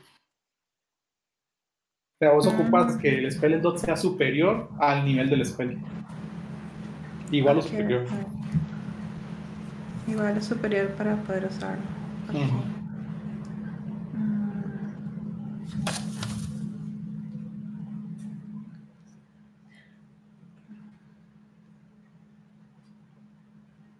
Tengo otras dos preguntas, pero anoté tantas cosas y no les puse un asterisco, entonces tengo que encontrarlas. Tranquilo. Bueno, mientras Nico lo busca, eh, de hecho, quisiera hacerte un comentario porque creo que no quedó claro. Eh, cuando, estabas explicando eh, la acción de, de Ready, tenías el ejemplo de que estaba el bárbaro detrás de la puerta esperando a ver que se abriera. Eh, la acción requiere que usted tenga eh, un reaction para usarse. Mm, técnicamente, técnicamente no. Porque yo gasto toda mi acción en estar preparado para eso. Ok, entonces podrías tener un, reaction y además eh, cuando suceda el trigger que, que, dijiste que iba a suceder, este, podrías tomar tu acción. Eh, sí, lo que pasa es que vamos, ahí estás tomando el riesgo de que dé la vuelta completa y la condición no se cumpla, entonces perdiste el turno, digamos. Ok. Pero, pero sí, digamos, vos seguirías teniendo, teniendo tu reacción. Si alguien pasara por corriendo como cerca de donde estás vos y todo, vos podrías tratar de golpearlo un ataque de, oportunidad, porque todavía seguís teniendo tu reacción.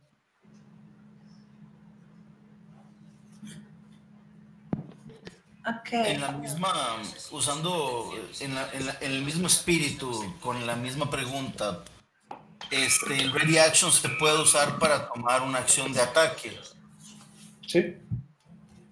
Digamos, yo puedo establecer que, por ejemplo, este, eh, digamos, hay un NPC en el piso y lo estamos interrogando, y, y, pero está hay una pelea alrededor porque alguien viene a rescatarlo. Entonces yo puedo establecer, digamos, como ready action, decir, ok, eh, si, este, si, si, el, si este NPC se, se mueve, o sea, se, se, pone de pie o trata de alejarse, le pego. Entonces, digamos, yo no voy a participar en, en la pelea directamente, eh, en esa ronda por lo menos, porque yo estoy concentrado en que, en que ese personaje no haga nada. Si el personaje hace algo, me triguea, entonces lo ataco. Ok, con respecto a eso, entonces si ese personaje decide estar ready por si el otro se levanta, pasa una ronda. En la siguiente ronda tiene que volver a especificar que sigue ready o si quiere hacer otra cosa. Ok, está Tiene que valorar si quiere hacer algo más o quiere seguir en la misma situación. Concentrado y full focus todo el tiempo si le sirve estar enfocado o si ya ve que la party le está yendo feo, entonces eh, no tengo que ir a ayudarnos. Ajá, ajá. Pero ya es una decisión que tomarías en, en, tu, en tu, segundo momento. Mm. una pregunta. este, con respecto al Dodge, este, en el caso de Monk, al utilizar un Dodge en bonus action, igual queda solo hacia una persona hacia la otra no quedaría si se le acerca a otro enemigo. Por otro lado, este, no estaría en dodge. Digamos, por ejemplo, el, el, el uno, digamos, lo que pasa con el dodge es que, digamos, sí quedaría siempre y cuando la, vos puedas ver a la criatura. O sea, por ejemplo, si, yo estoy, si, yo estoy, peleando y tengo a dos o tres tipos delante mío, yo puedo quedar dodge y esos más tienen desventaja. Pero si hay un arquero que está detrás mío, yo a ese man no lo estoy viendo. Ok, y una pregunta sobre lo mismo del Monk. Si en ese momento, este, por quedar en bonus action, este, en Dodge, este, me tiran este, una flecha, ¿puedo utilizar la habilidad de Monk para devolverla o no porque ya lo perdí en el dodge? Eh, la, habilidad del monje es de reacción o es... eso no me acuerdo ahorita. Digamos, ahí, ahí habría que valorar eso, digamos, porque si el deflect missile es una reacción, aún tienes tu reacción y lo puedes hacer. Pero si el tiene que ser reacción. Yo me imagino que es de reacción. entonces, entonces ahí no pasa nada, porque aún tienes tu reacción. Lo que pasa es que, digamos, si vos agarras la flecha y la, y, la tratas de devolver o, o lo que pase, y uno de los bichos que tenés cerca se aleja, ya no puedes pegarle. Ah, ok, okay. sí, solo, solo se puede hacer una cosa. Sí, solo tenés una reacción, entonces reaccionaste a la flecha, entonces el, el otro más aprovecha y se va. Ah, ok, listo. Romo. ¿Mm? Bueno, una, una, pregunta con el tema de las acciones. Ajá. Eh, ¿Qué pasa con, por ejemplo, las special actions? o las acciones especiales, eh, caso de, por ejemplo, el fighter, que puede usar extra attack. Un caso especial, por ejemplo, tengo un fighter que tiene, vamos a ver, es un Eldritch Knight con extra attack y con Ward Magic. Cuando consumo el extra attack que me da una acción de ataque extra, ¿Qué ocurre, por ejemplo, con el bonus action? Es decir, yo puedo triggerear doble special action. Por ejemplo, tiro el cantrip que me triggerea un hit de weapon attack extra como bonus action por War Magic y además tengo el extra attack todavía. O no puedo, por ejemplo, stackearlas.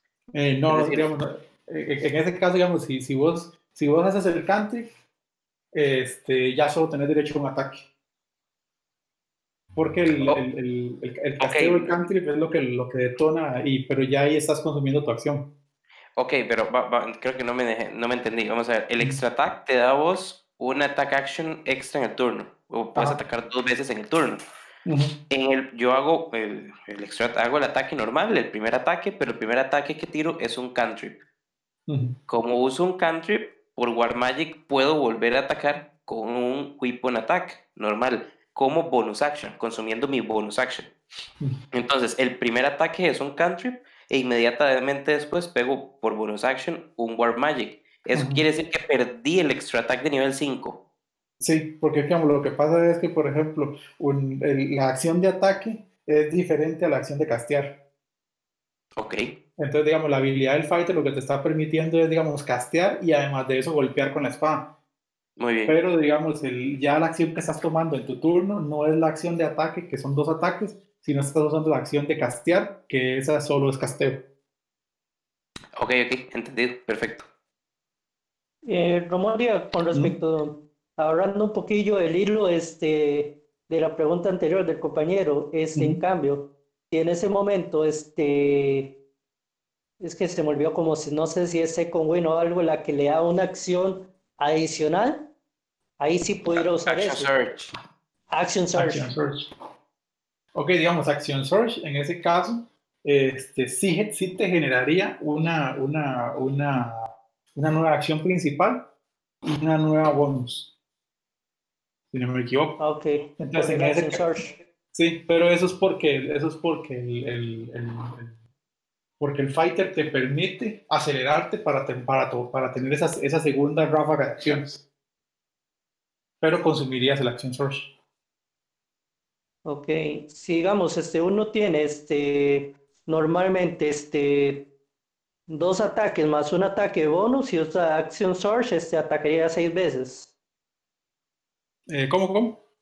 Si uno, digamos, este, tiene doble ataque más un ataque bonus action y usar Action Source, pudiera atacar seis veces, o por lo menos cuatro o cinco sí podría usarlas, eh, creo que digamos lo que serían cinco. Cinco, podría usar Action Surge en bonus. Ajá, porque usas la Action Surge en bonus. Digamos, de los cinco ataques, uno iría, iría sin, sin, eh, sin suma de modificador, a menos que tengas el, el, el estilo, el feed ese para, para, para tener las, las armas en las dos manos. Ah, ok, ocuparía, pero si está usando una arma de dos manos. En ese caso, digamos, entonces solo tiene, digamos, igual tendría los, los la, misma cantidad de ataque. Porque el todas con modificador. Todas con modificador, digamos, el, el bueno, excepto la, la, última, digamos, si es bonus action, no llevaría el modificador. Por ser bonus. Por ser bonus. Entonces tendría sus ataques, tu ronda de ataques normales, doble, pero el, el ataque bonus seguiría siendo un ataque bonus. Entiendo, entiendo. Totalmente rayeta. Prueba. Mm. ¿Alguna otra pregunta? Ya encontré las mías. sí. Bueno, una era si me podías explicar otra vez lo de cobertura, media cobertura y los fits que pueden afectar eso. La otra era sobre. Ah, bueno, está bien. Vayamos con, con, los, con la cobertura y la media cobertura. Digamos, si, si por ejemplo existe. Eh, veamos el ejemplo de, una, de un bar digamos, si yo estoy peleando en un bar y resulta que un tipo se esconde detrás de la barra del bar, yo al mae solo le veo la mitad del cuerpo. En esa situación, el, el, tipo podría, digamos, al estar protegido detrás de la barra del bar, él puede tener media cobertura, porque yo solo estoy viendo una, una fracción del cuerpo de él. Entonces, el, ahí, ahí es donde ganan los dos puntos de, de armadura por tener esa, esa, esa, cobertura, esa media cobertura. Pero resulta que yo soy un arquero y como arquero aprendí un, un fit que se llama, este, ay, es sniper, creo que se llama. Entonces, como yo soy un francotirador, un sniper, este, sharpshooter. Sharpshooter, como, si, como yo tengo sharpshooter, este, yo soy muy bueno disparando. Entonces el fit me permite ignorar la mitad de cobertura. O sea, yo, mi, mi habilidad anula el bono de defensa de la otra persona. Mm. Si yo soy un hechicero y quiero hacer eso, tengo que tener un fit que se llama Spell Sniper. Que si yo soy, si yo soy este, un si yo tengo la habilidad de Spell Sniper, entonces este, a la hora de atacar con un hechizo, este, ignoro la cobertura. Bueno, ignoro la media cobertura. La media cobertura sería el bonus que recibe. Ajá, el, el, bonus de defensa que, que, recibe. El bonus de defensa. Que normalmente es un más ¿Ah? Ese bonus este, también sirve en ataques de área como un fireball. No, porque en ese caso el, el fireball va contra salves y en los salves no aplica la armadura. Ah, ok, ok, ok.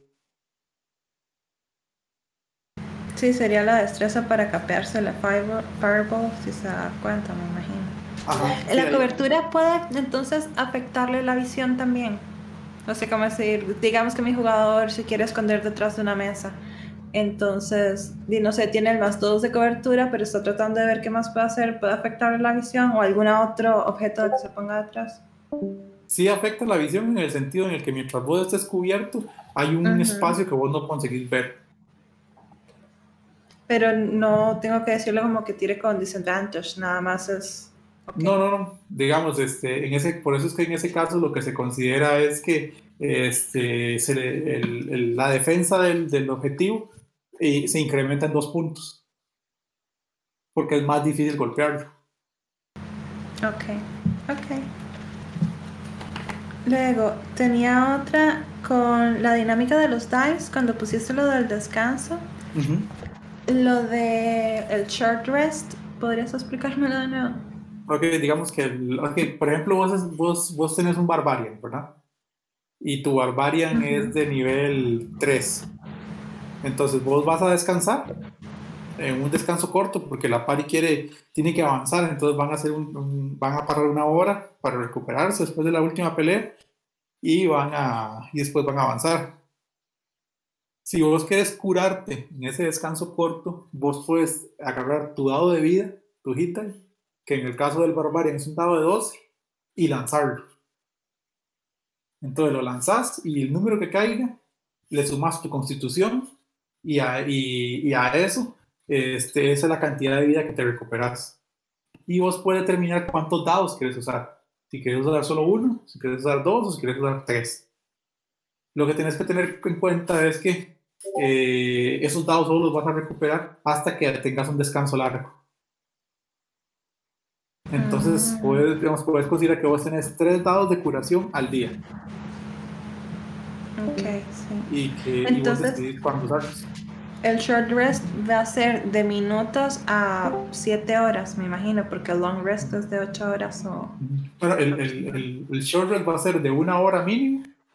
Mínimo una hora. Mínimo una hora, y yo diría que, que, que de una a cuatro, digamos. Porque ya más de cuatro, ya la verdad es que más de cuatro horas mejor toma el hombre. Sí, por eso. Ok, está bien. Pero digamos, bueno, sí. Digamos que descansó seis horas. Sería como casi un, digamos, que estaban durmiendo, ellos querían tener el long rest, pero no sé, los emboscaron o la persona se despertó por algo, entonces no descansó las ocho horas que debía hacer, sigue siendo un short rest, entonces tendría que ver cuántos dados se recuperó, si no recuperó ninguno solo algunos ahí, digamos, ahí, ahí vos, vos, tendrías que valorarlo, digamos. Eh, en el momento. En el momento. Pero, digamos, Ajá. No, pero digamos, este, siendo así como muy legalista, digamos, si no tienes ocho horas, no sería un long, digamos. Mm, ajá, ajá. Y ya para terminar con mis dudas y que los demás pregunten, este, ¿puedes otra vez repetir? Habías dicho libro, recomendado libros como estas minas perdidas de Fanladín. ¿Qué otros libros habías dicho? Eh, los libros de aventuras, digamos, como por ejemplo eh, Storm King Thunder, este, eh, Prince of the Apocalypse, eh, también este, el, el, de, es que se me, se me, olvida cómo es que se llama el, la otra aventura inicial que es White, White Mountain, no me acuerdo, es una, es, viene con otro de los kits no me acuerdo, que Daniel la está materiando. Ah, el, ah, dragón del Spire Peak. Spire Peak. Vamos, esas, esas, aventuras son aventuras iniciales. Y bueno, el, por lo menos y Fanda y las minas perdidas de Fandalin este, son aventuras iniciales que están pensadas para, de, para personas que, digamos, que nunca han masteriado. Pero leer cualquier aventura te puede dar muchas pistas sobre, sobre creación y sobre, sobre manejo de, de, aventuras y todo, porque cuando vos la, las masterías, cuando vos las lees, vos ves el montón de consejos, digamos, este, los textos introductorios, los NPCs, este, los, los salves de habilidad. Eso es muy interesante por, por, lo, por, las descripciones que dan y por, por, la, por la visión tan completa que te dan de lo que es una aventura, digamos. Ah, ok. Perfecto. Thank you. De verdad. ¿Alguna otra pregunta? Una pregunta. ¿Sí? ¿Cómo estás? Tengo, bueno, es una duda más que una pregunta. Es sobre la acción Help. Eh, sobre que un personaje, eh, según especificó, pide darle ventaja a otro jugador. Eh, esta acción, este, ¿cómo se tomaría como que alguien realmente pide ayuda y el, digamos, al personaje que no le quiera ventaja es como que el oponente se distrae conmigo pidiendo ayuda o, cómo funciona temáticamente? Digamos, temáticamente, yo la quiero ver como en la narrativa, este, yo decido ayudar a un compañero porque Digamos, por, por ejemplo, yo sé que, el, que, que estamos peleando contra un Undead y yo sé que por mi experiencia como, como, como, como aventurero, yo sé que el, el, el, clérigo le va a pegar más duro de lo que yo le puedo pegar. Entonces yo no ataco y yo decido, voy, voy y entonces decido ayudarlo. Entonces, ¿qué es lo que hago? Yo empiezo a, a hacer todo un, a hacer toda una serie de, de movimientos para distraerlo, para que él se centre en mí y el, el, el, otro, el otro aventurero ataque con la ventaja. Yo tengo que especificar a quién le estoy dando la ventaja para que esta aplique. Además de eso hay que considerar una cosa. El, para que yo le pueda dar help a alguien, yo tengo que estar a cinco pies del blanco. O sea, yo, yo tengo que, que, que la acción de Help para los aventureros está delimitada hasta al cuerpo a cuerpo. El único que, que rompe esa, esa situación es el, el mastermind de los, de los rogues, porque él la puede dar a, a, a 30 pies.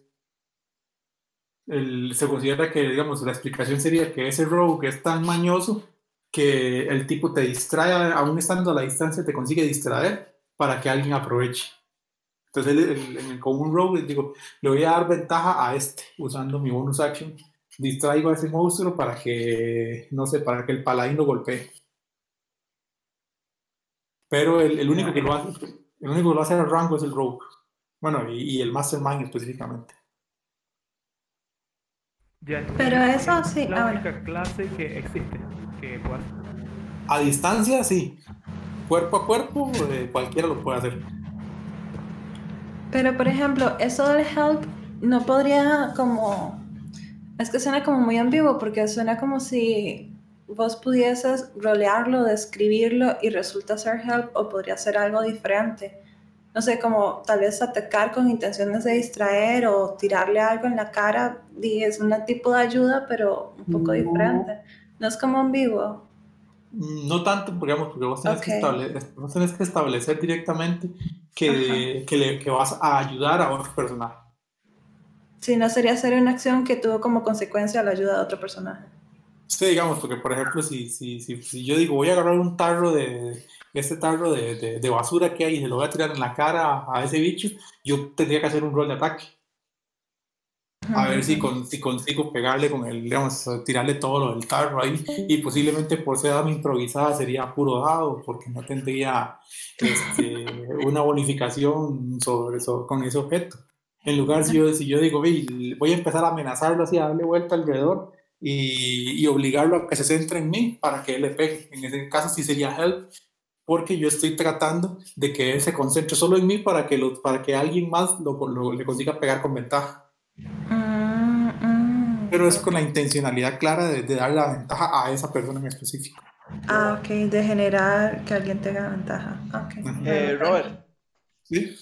Eh, se me ocurre un, un escenario. Eh, la pari está, entró a una cueva y encuentran una puerta de un lado y del otro lado aparece un bicho X.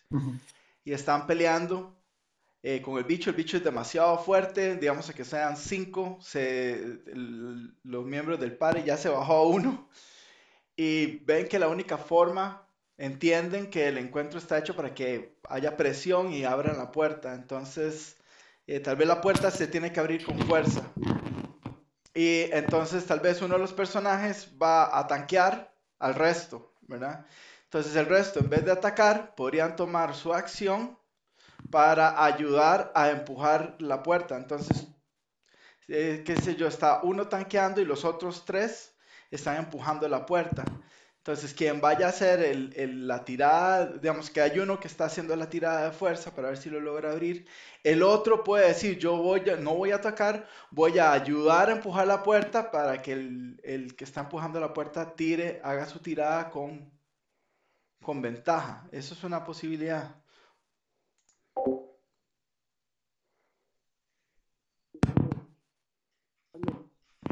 A, él, pues, digamos, eso sí, yo tengo, yo tengo que, yo tengo que estar a cinco pies de él para poder ayudar. Se te escucha mal, se te escucha, pero se te escucha lejos. ¿Pero ya me escuchan lejos? Nope. No. Todavía no. No. A ver. Ahí, listo. Ahí, ah, ok. Este, digamos, yo, yo, yo, digamos, en ese caso que está dando Beto, para poder ayudar yo tendría que estar a cinco pies del que está empujando. ¿Qué? Porque, porque yo, yo, yo de, de, es una puerta, entonces hay, el, para empujarla yo tengo que estar ahí a la par de él, metiéndole el hombro. Ok, y si, y si la puerta es una roca gigante que tienen que mover o algo por el estilo, y hay un personaje a 5, pero hay otro 10 y otro a 15, solo el de 5 le daría la ventaja por help. Sí, igual de todos modos, digamos, la ventaja solo, solo aplicaría una vez. No sé, no, no, eh, no, no, existe una superventaja, digamos. Entonces, el, De acuerdo a Chris Perkins, sí. Pero eso es otra cosa. eso es otra cosa. Se tiran tres dados y se escoge el más alto. Mike, Chris Perkins inventó la superventaja y la superdesventaja en Avernus, pero esos son otros 100 pesos. La idea... Yo le pedí, chicos, a, Robert que incluyera este tema porque eh, aquí es donde el siento yo que es uno de los, de los factores de más riqueza eh, en narrativa en el juego. Los que han jugado conmigo saben que a mí no me gustan mucho los combates porque para mí es aburrido eso de, pegar, ¿verdad? Esas misiones de que tiene que matar 20 lobos y traer 10 pieles y eso para mí, juegue WoW si quiere eso, vaya juegue WoW o, algún otro eh, MORP. Pero eh, la idea es que ustedes se den cuenta de que no solo tienen que volar machetazos o castear, o castear spells. A veces es mejor esconderme o a veces es mejor ayudar al otro, o a veces es mejor guardar mi acción, ponerme en ready y esperar que si algo aparece, entonces mi personaje va a hacer algo. O sea, la, idea era eso. Entonces, ¿cómo lo roleamos? Bueno, creo que tiene que ver mucho con la situación, ¿verdad? Entonces puede hacer que eh, si, si efectivamente, otro ejemplo, está el bárbaro que pelea de cuerpo a cuerpo y no tiene ataques de distancia.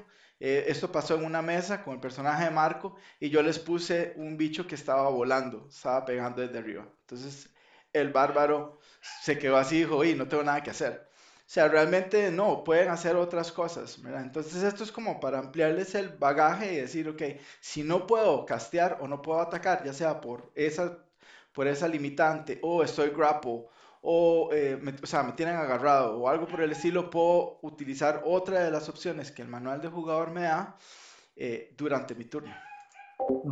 Puta, ah, en, realidad, me fui, en realidad me fui a pegarle al pilar, a, uno de los pilares que estaban en medio de la arena, para derribar el pilar.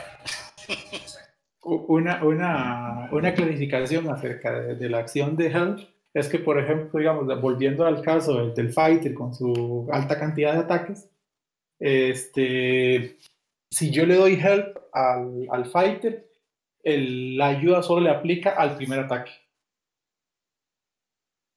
Mm, aún, cuando, aun cuando el fighter tenga, tenga un multi-attack eh, de varios ataques o el monje que tiene cuatro, este, aún en esa situación solo uno lleva ventaja con el help.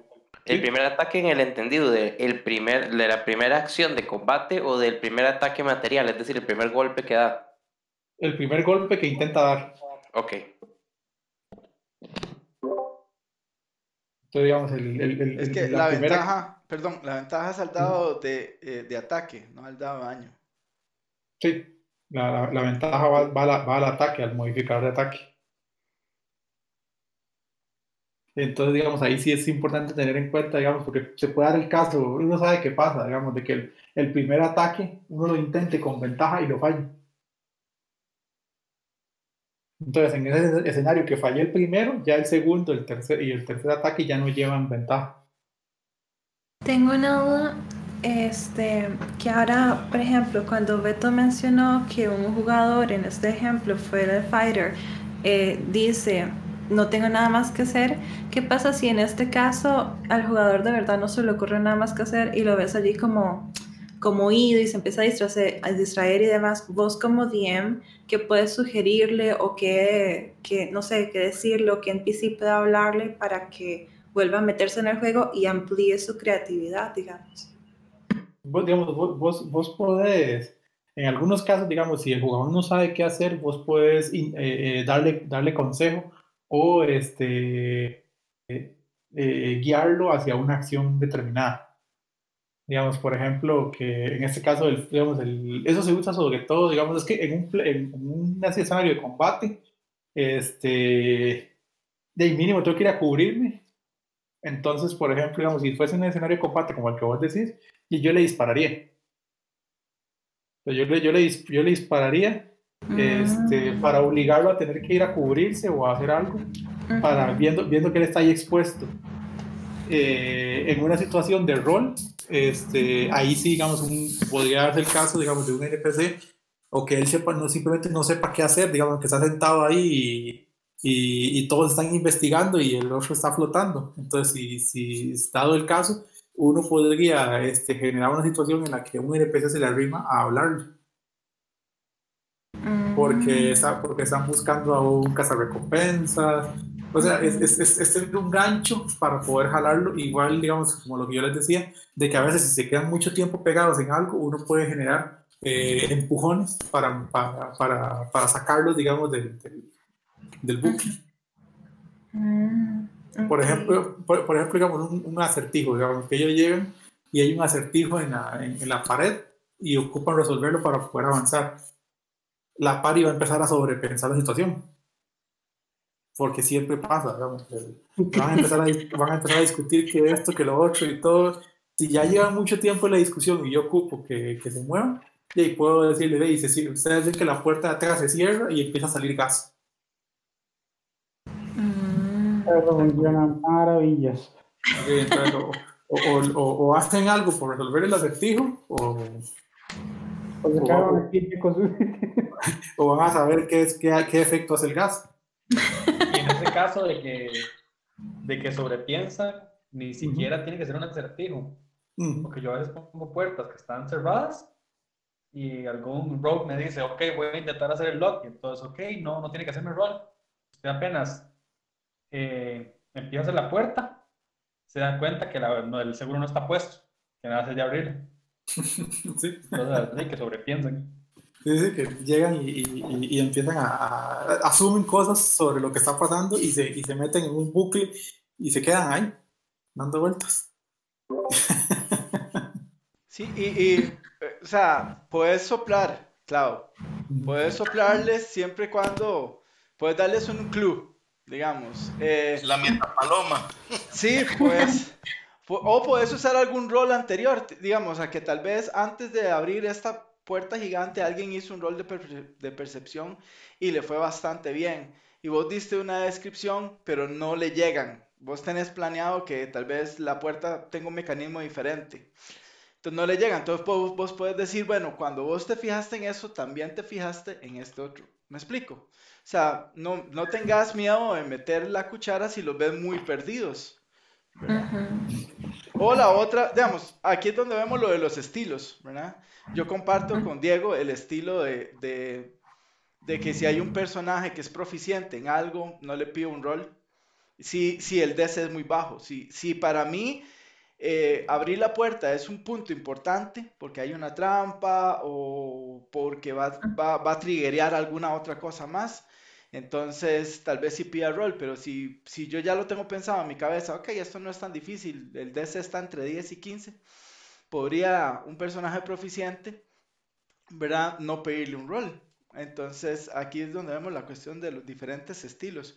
Pero mi recomendación es que no tengas miedo, que si, si ves a la party, eh, le puedes dar un, así perdida, puedes darle un, un empujoncito, ya sea tirándole un bicho o, em, alterando un poco la cuestión del, del ambiente. Eso es, este es un, ese es un tip que le aprendí a Matt Mercer. Él, él, dice que siempre cuando uno empieza a escribir, que es algo muy importante, cuando demeden se van a dar cuenta de que la descripción es vital eh, y un jugador experimentado sabe que lo que el DM está describiendo es importante. Si, si no describió la contextura del piso, probablemente no sea importante. Pero si la describe es porque es importante. Entonces, vos podés em, utilizar la narración tuya, ¿verdad? Para eh, guiarlos, ¿verdad? Para mover el, el, la, el ritmo del, del juego. Otra cosa con eso que dijo Beto, bueno, un par de costillas. Y también el otro lado de no pedirle a alguien que es muy proficiente en la cosa, es alguien que no tiene ni idea de cómo va a hacer eso, no dejarlo rodear ni siquiera. Porque digamos, si. No sí, sí, exacto. que, quiere, que quiere hacer el check de, de conocimiento de una vara arcana de no sé qué, yo, yo tengo miedo de decirle inmediatamente, madre usted no tiene idea de esto, esto es solo un mago con más estudio, tal vez un warlock. Sí, claro, eh, eh, muy buen punto, porque hay una cuestión, ustedes lo van a notar en la mesa, todos lo van a notar en la mesa, hay una cuestión, ah, tiene un, término en inglés, pero se me, se me olvidó ahorita, pero es como, como súper, eh, como super chequeo. Digamos, yo llego y le pido a un personaje que me tire un chequeo de algo. Madre, mira, tirate un, hacer un check de sabiduría o de arcana y entonces llega y lo tira, lo falla. Y yo, ok, y ya escribo más o menos, que no, ves esto, no, nada te llama la atención. Y entonces llega el otro, y yo puedo hacer el check. Y después el otro, y yo y entonces cuando te das cuenta, todo el party está haciendo el check. Entonces, eh, ahí es donde esa noción que yo comparto con Diego eh, puede ayudarnos y decir, suave, ¿usted qué es? Eh, un bárbaro, ok, no, ¿verdad? El otro, tal vez, me explico, ahí es donde puedes usar la parte de la narración para decir, ok, este personaje podría o no podría. Eso también ayuda a que los personajes tengan su spotlight, que tengan su, su, su tiempo de brillar, ¿verdad? Porque es muy feo que tal vez el mago falle un chequeo de arcana siendo un proficiente en arcana y después el bárbaro pega un 20 natural. ¿Verdad? Y entonces uno como, mi personaje no sirve. ya. Hasta el bárbaro tonto sabe más que yo de arcana. Pero técnicamente, entonces en ese caso, el bárbaro podría hacerlo porque como es arcana, si el mago no lo mm. el bárbaro no, digo el bárbaro, el bardo, el bardo no, o, o cómo. Yo personalmente con los bardos, con cosas de magia, no lo hago tanto como por el lado de magia, sino tal vez si han oído alguna historia, un cuento, por ejemplo. Exacto. Si hay una, creo que una vez tiene una Banshee y el mago no pudo, o el sorcerer, no me acuerdo qué era, y el bardo me dijo, bueno, tal vez yo sabría algo de eso. Entonces, en vez de pedirle una arcana, le pedí un history, porque di, quizás hay una leyenda de una Banshee que le contaron cuando era chiquito que se iba a llevar, que puede mal, algo así. También es hacer el, el tailoring a cada personaje también del día que van a tirar. Porque no es lo mismo pedirle algo a un mago que a, un, que a alguien marcial. Ajá, ajá. Sí, tiene sentido. Hágame un chequeo de fuerza para ver si sabe algo de este, de este hechizo. no, pero por ejemplo. Aprieta las tienes y fuerza la, que le dé. Exprime su cerebro. Por ejemplo, la vez pasada estaba escuchando a, eh, creo que fue a Jeremy, a Jeremy Crawford hablar de eh, que en antaño, en las ediciones anteriores, intimidación se podía hacer con fuerza. Entonces, intimidación es una habilidad de carisma, ¿verdad? Pero vos podrías ser, eh, ¿cómo es que se llama? Flexible siempre y cuando vaya de acuerdo a la historia, ¿verdad? Si tenés un, un armario de 2x2 en la, en la, en la par y un bicho así enorme, ¿verdad? Y si ese bicho se suena, se saca las mentiras, probablemente intimide al granjero de 45 años, que tiene, ¿verdad? Eh, que tiene a su hija y a su esposa dentro de la casa, ¿verdad? Y ve ese bicho así enorme y, no, no, madre, claro, todo lo que usted quiera, le doy, tome las llaves de la, ¿verdad? O sea, le doy todo lo que usted quiera. Entonces también, también eso es otro, un, consejillo interesante, ¿verdad? Que vos podés ver, eh, como decía Diego, eh, personalizar la situación, eh, valga la redundancia, con las habilidades del personaje.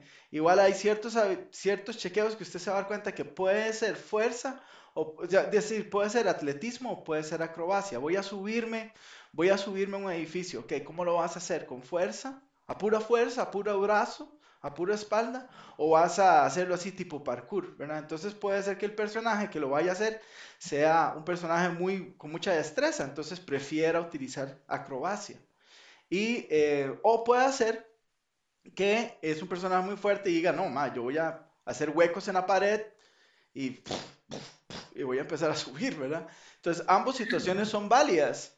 Entonces ahí es donde yo creo que en los chequeos de habilidad es donde eh, a mí en lo personal a veces me piden cosas que yo digo, eh, no sé, no sé porque tal vez las habilidades no están, ¿verdad? Tal vez el, chequeo es muy específico, entonces ahí puedes, puedes leer las habilidades de antemano para más o menos ver, ok, tal vez este personaje podría intentarlo de esta forma. También otra cosa con eso es decir, ¿cómo lo va a hacer? O sea, explíqueme usted cómo lo va a hacer para ver cómo le digo que lo haga. El rol.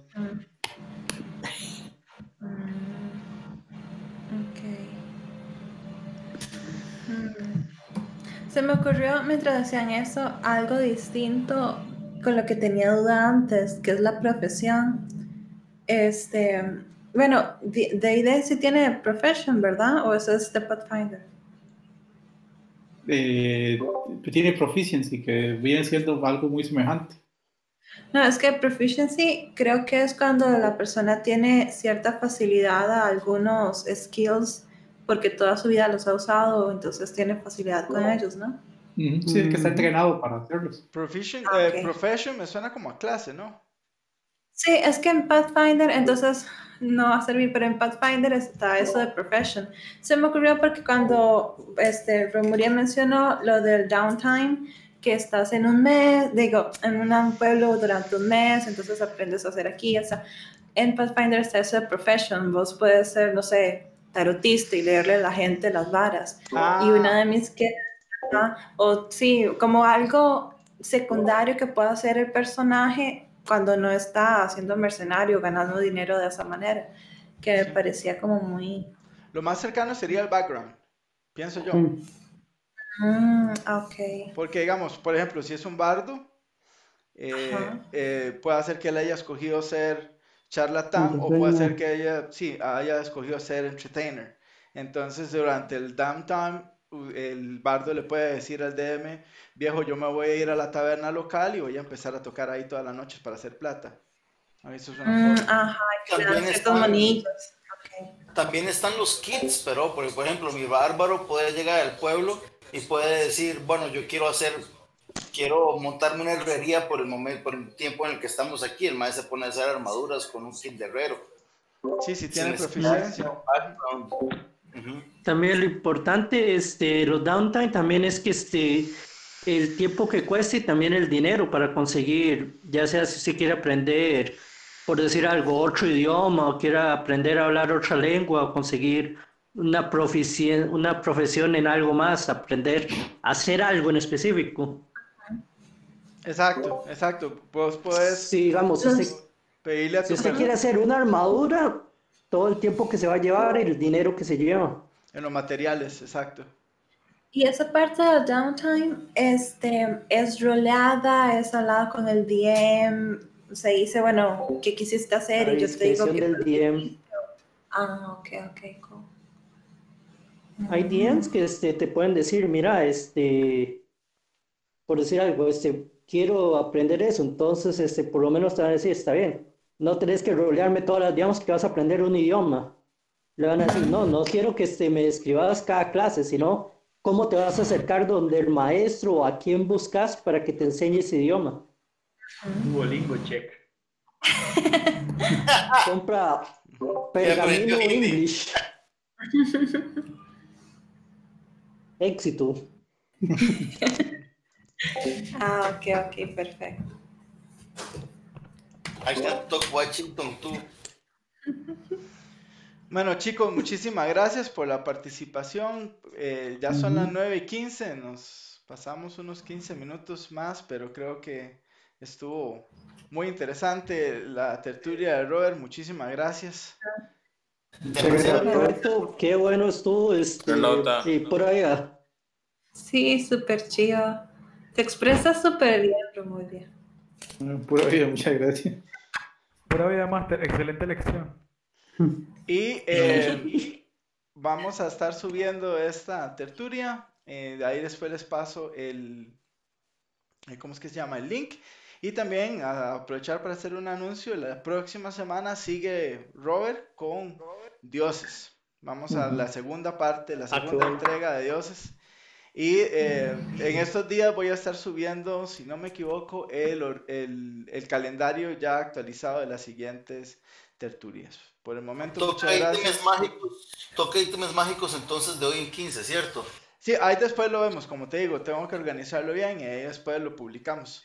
Pero digamos, la de hoy en 8 sí de fijo es, es Dioses con Robert. con Romuria.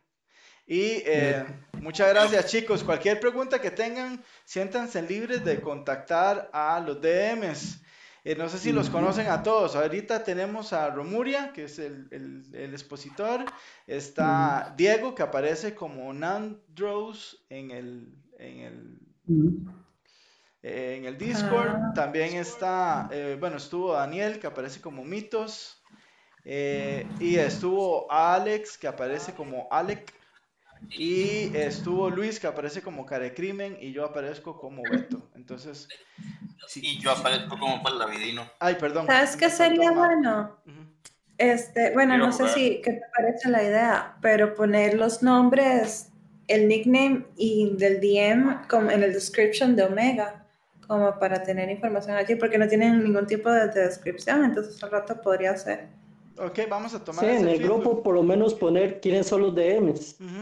Sí, al menos los que tienen mes o algo así, como porque ahí dice Hugo Romuria y Romuria sí tiene el nombre, pero por ejemplo, y no es para poner, señalar a alguien, pero Dan Rose en la vida hubiera adivinado, digamos.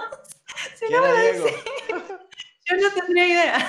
También puede ser, yo creo que en el grupo de, de WhatsApp, los administradores todos somos los DMs. Sí. Entonces, por ahí nos pueden contactar. Sí, también. Ah, sí, todos los administradores son DMs.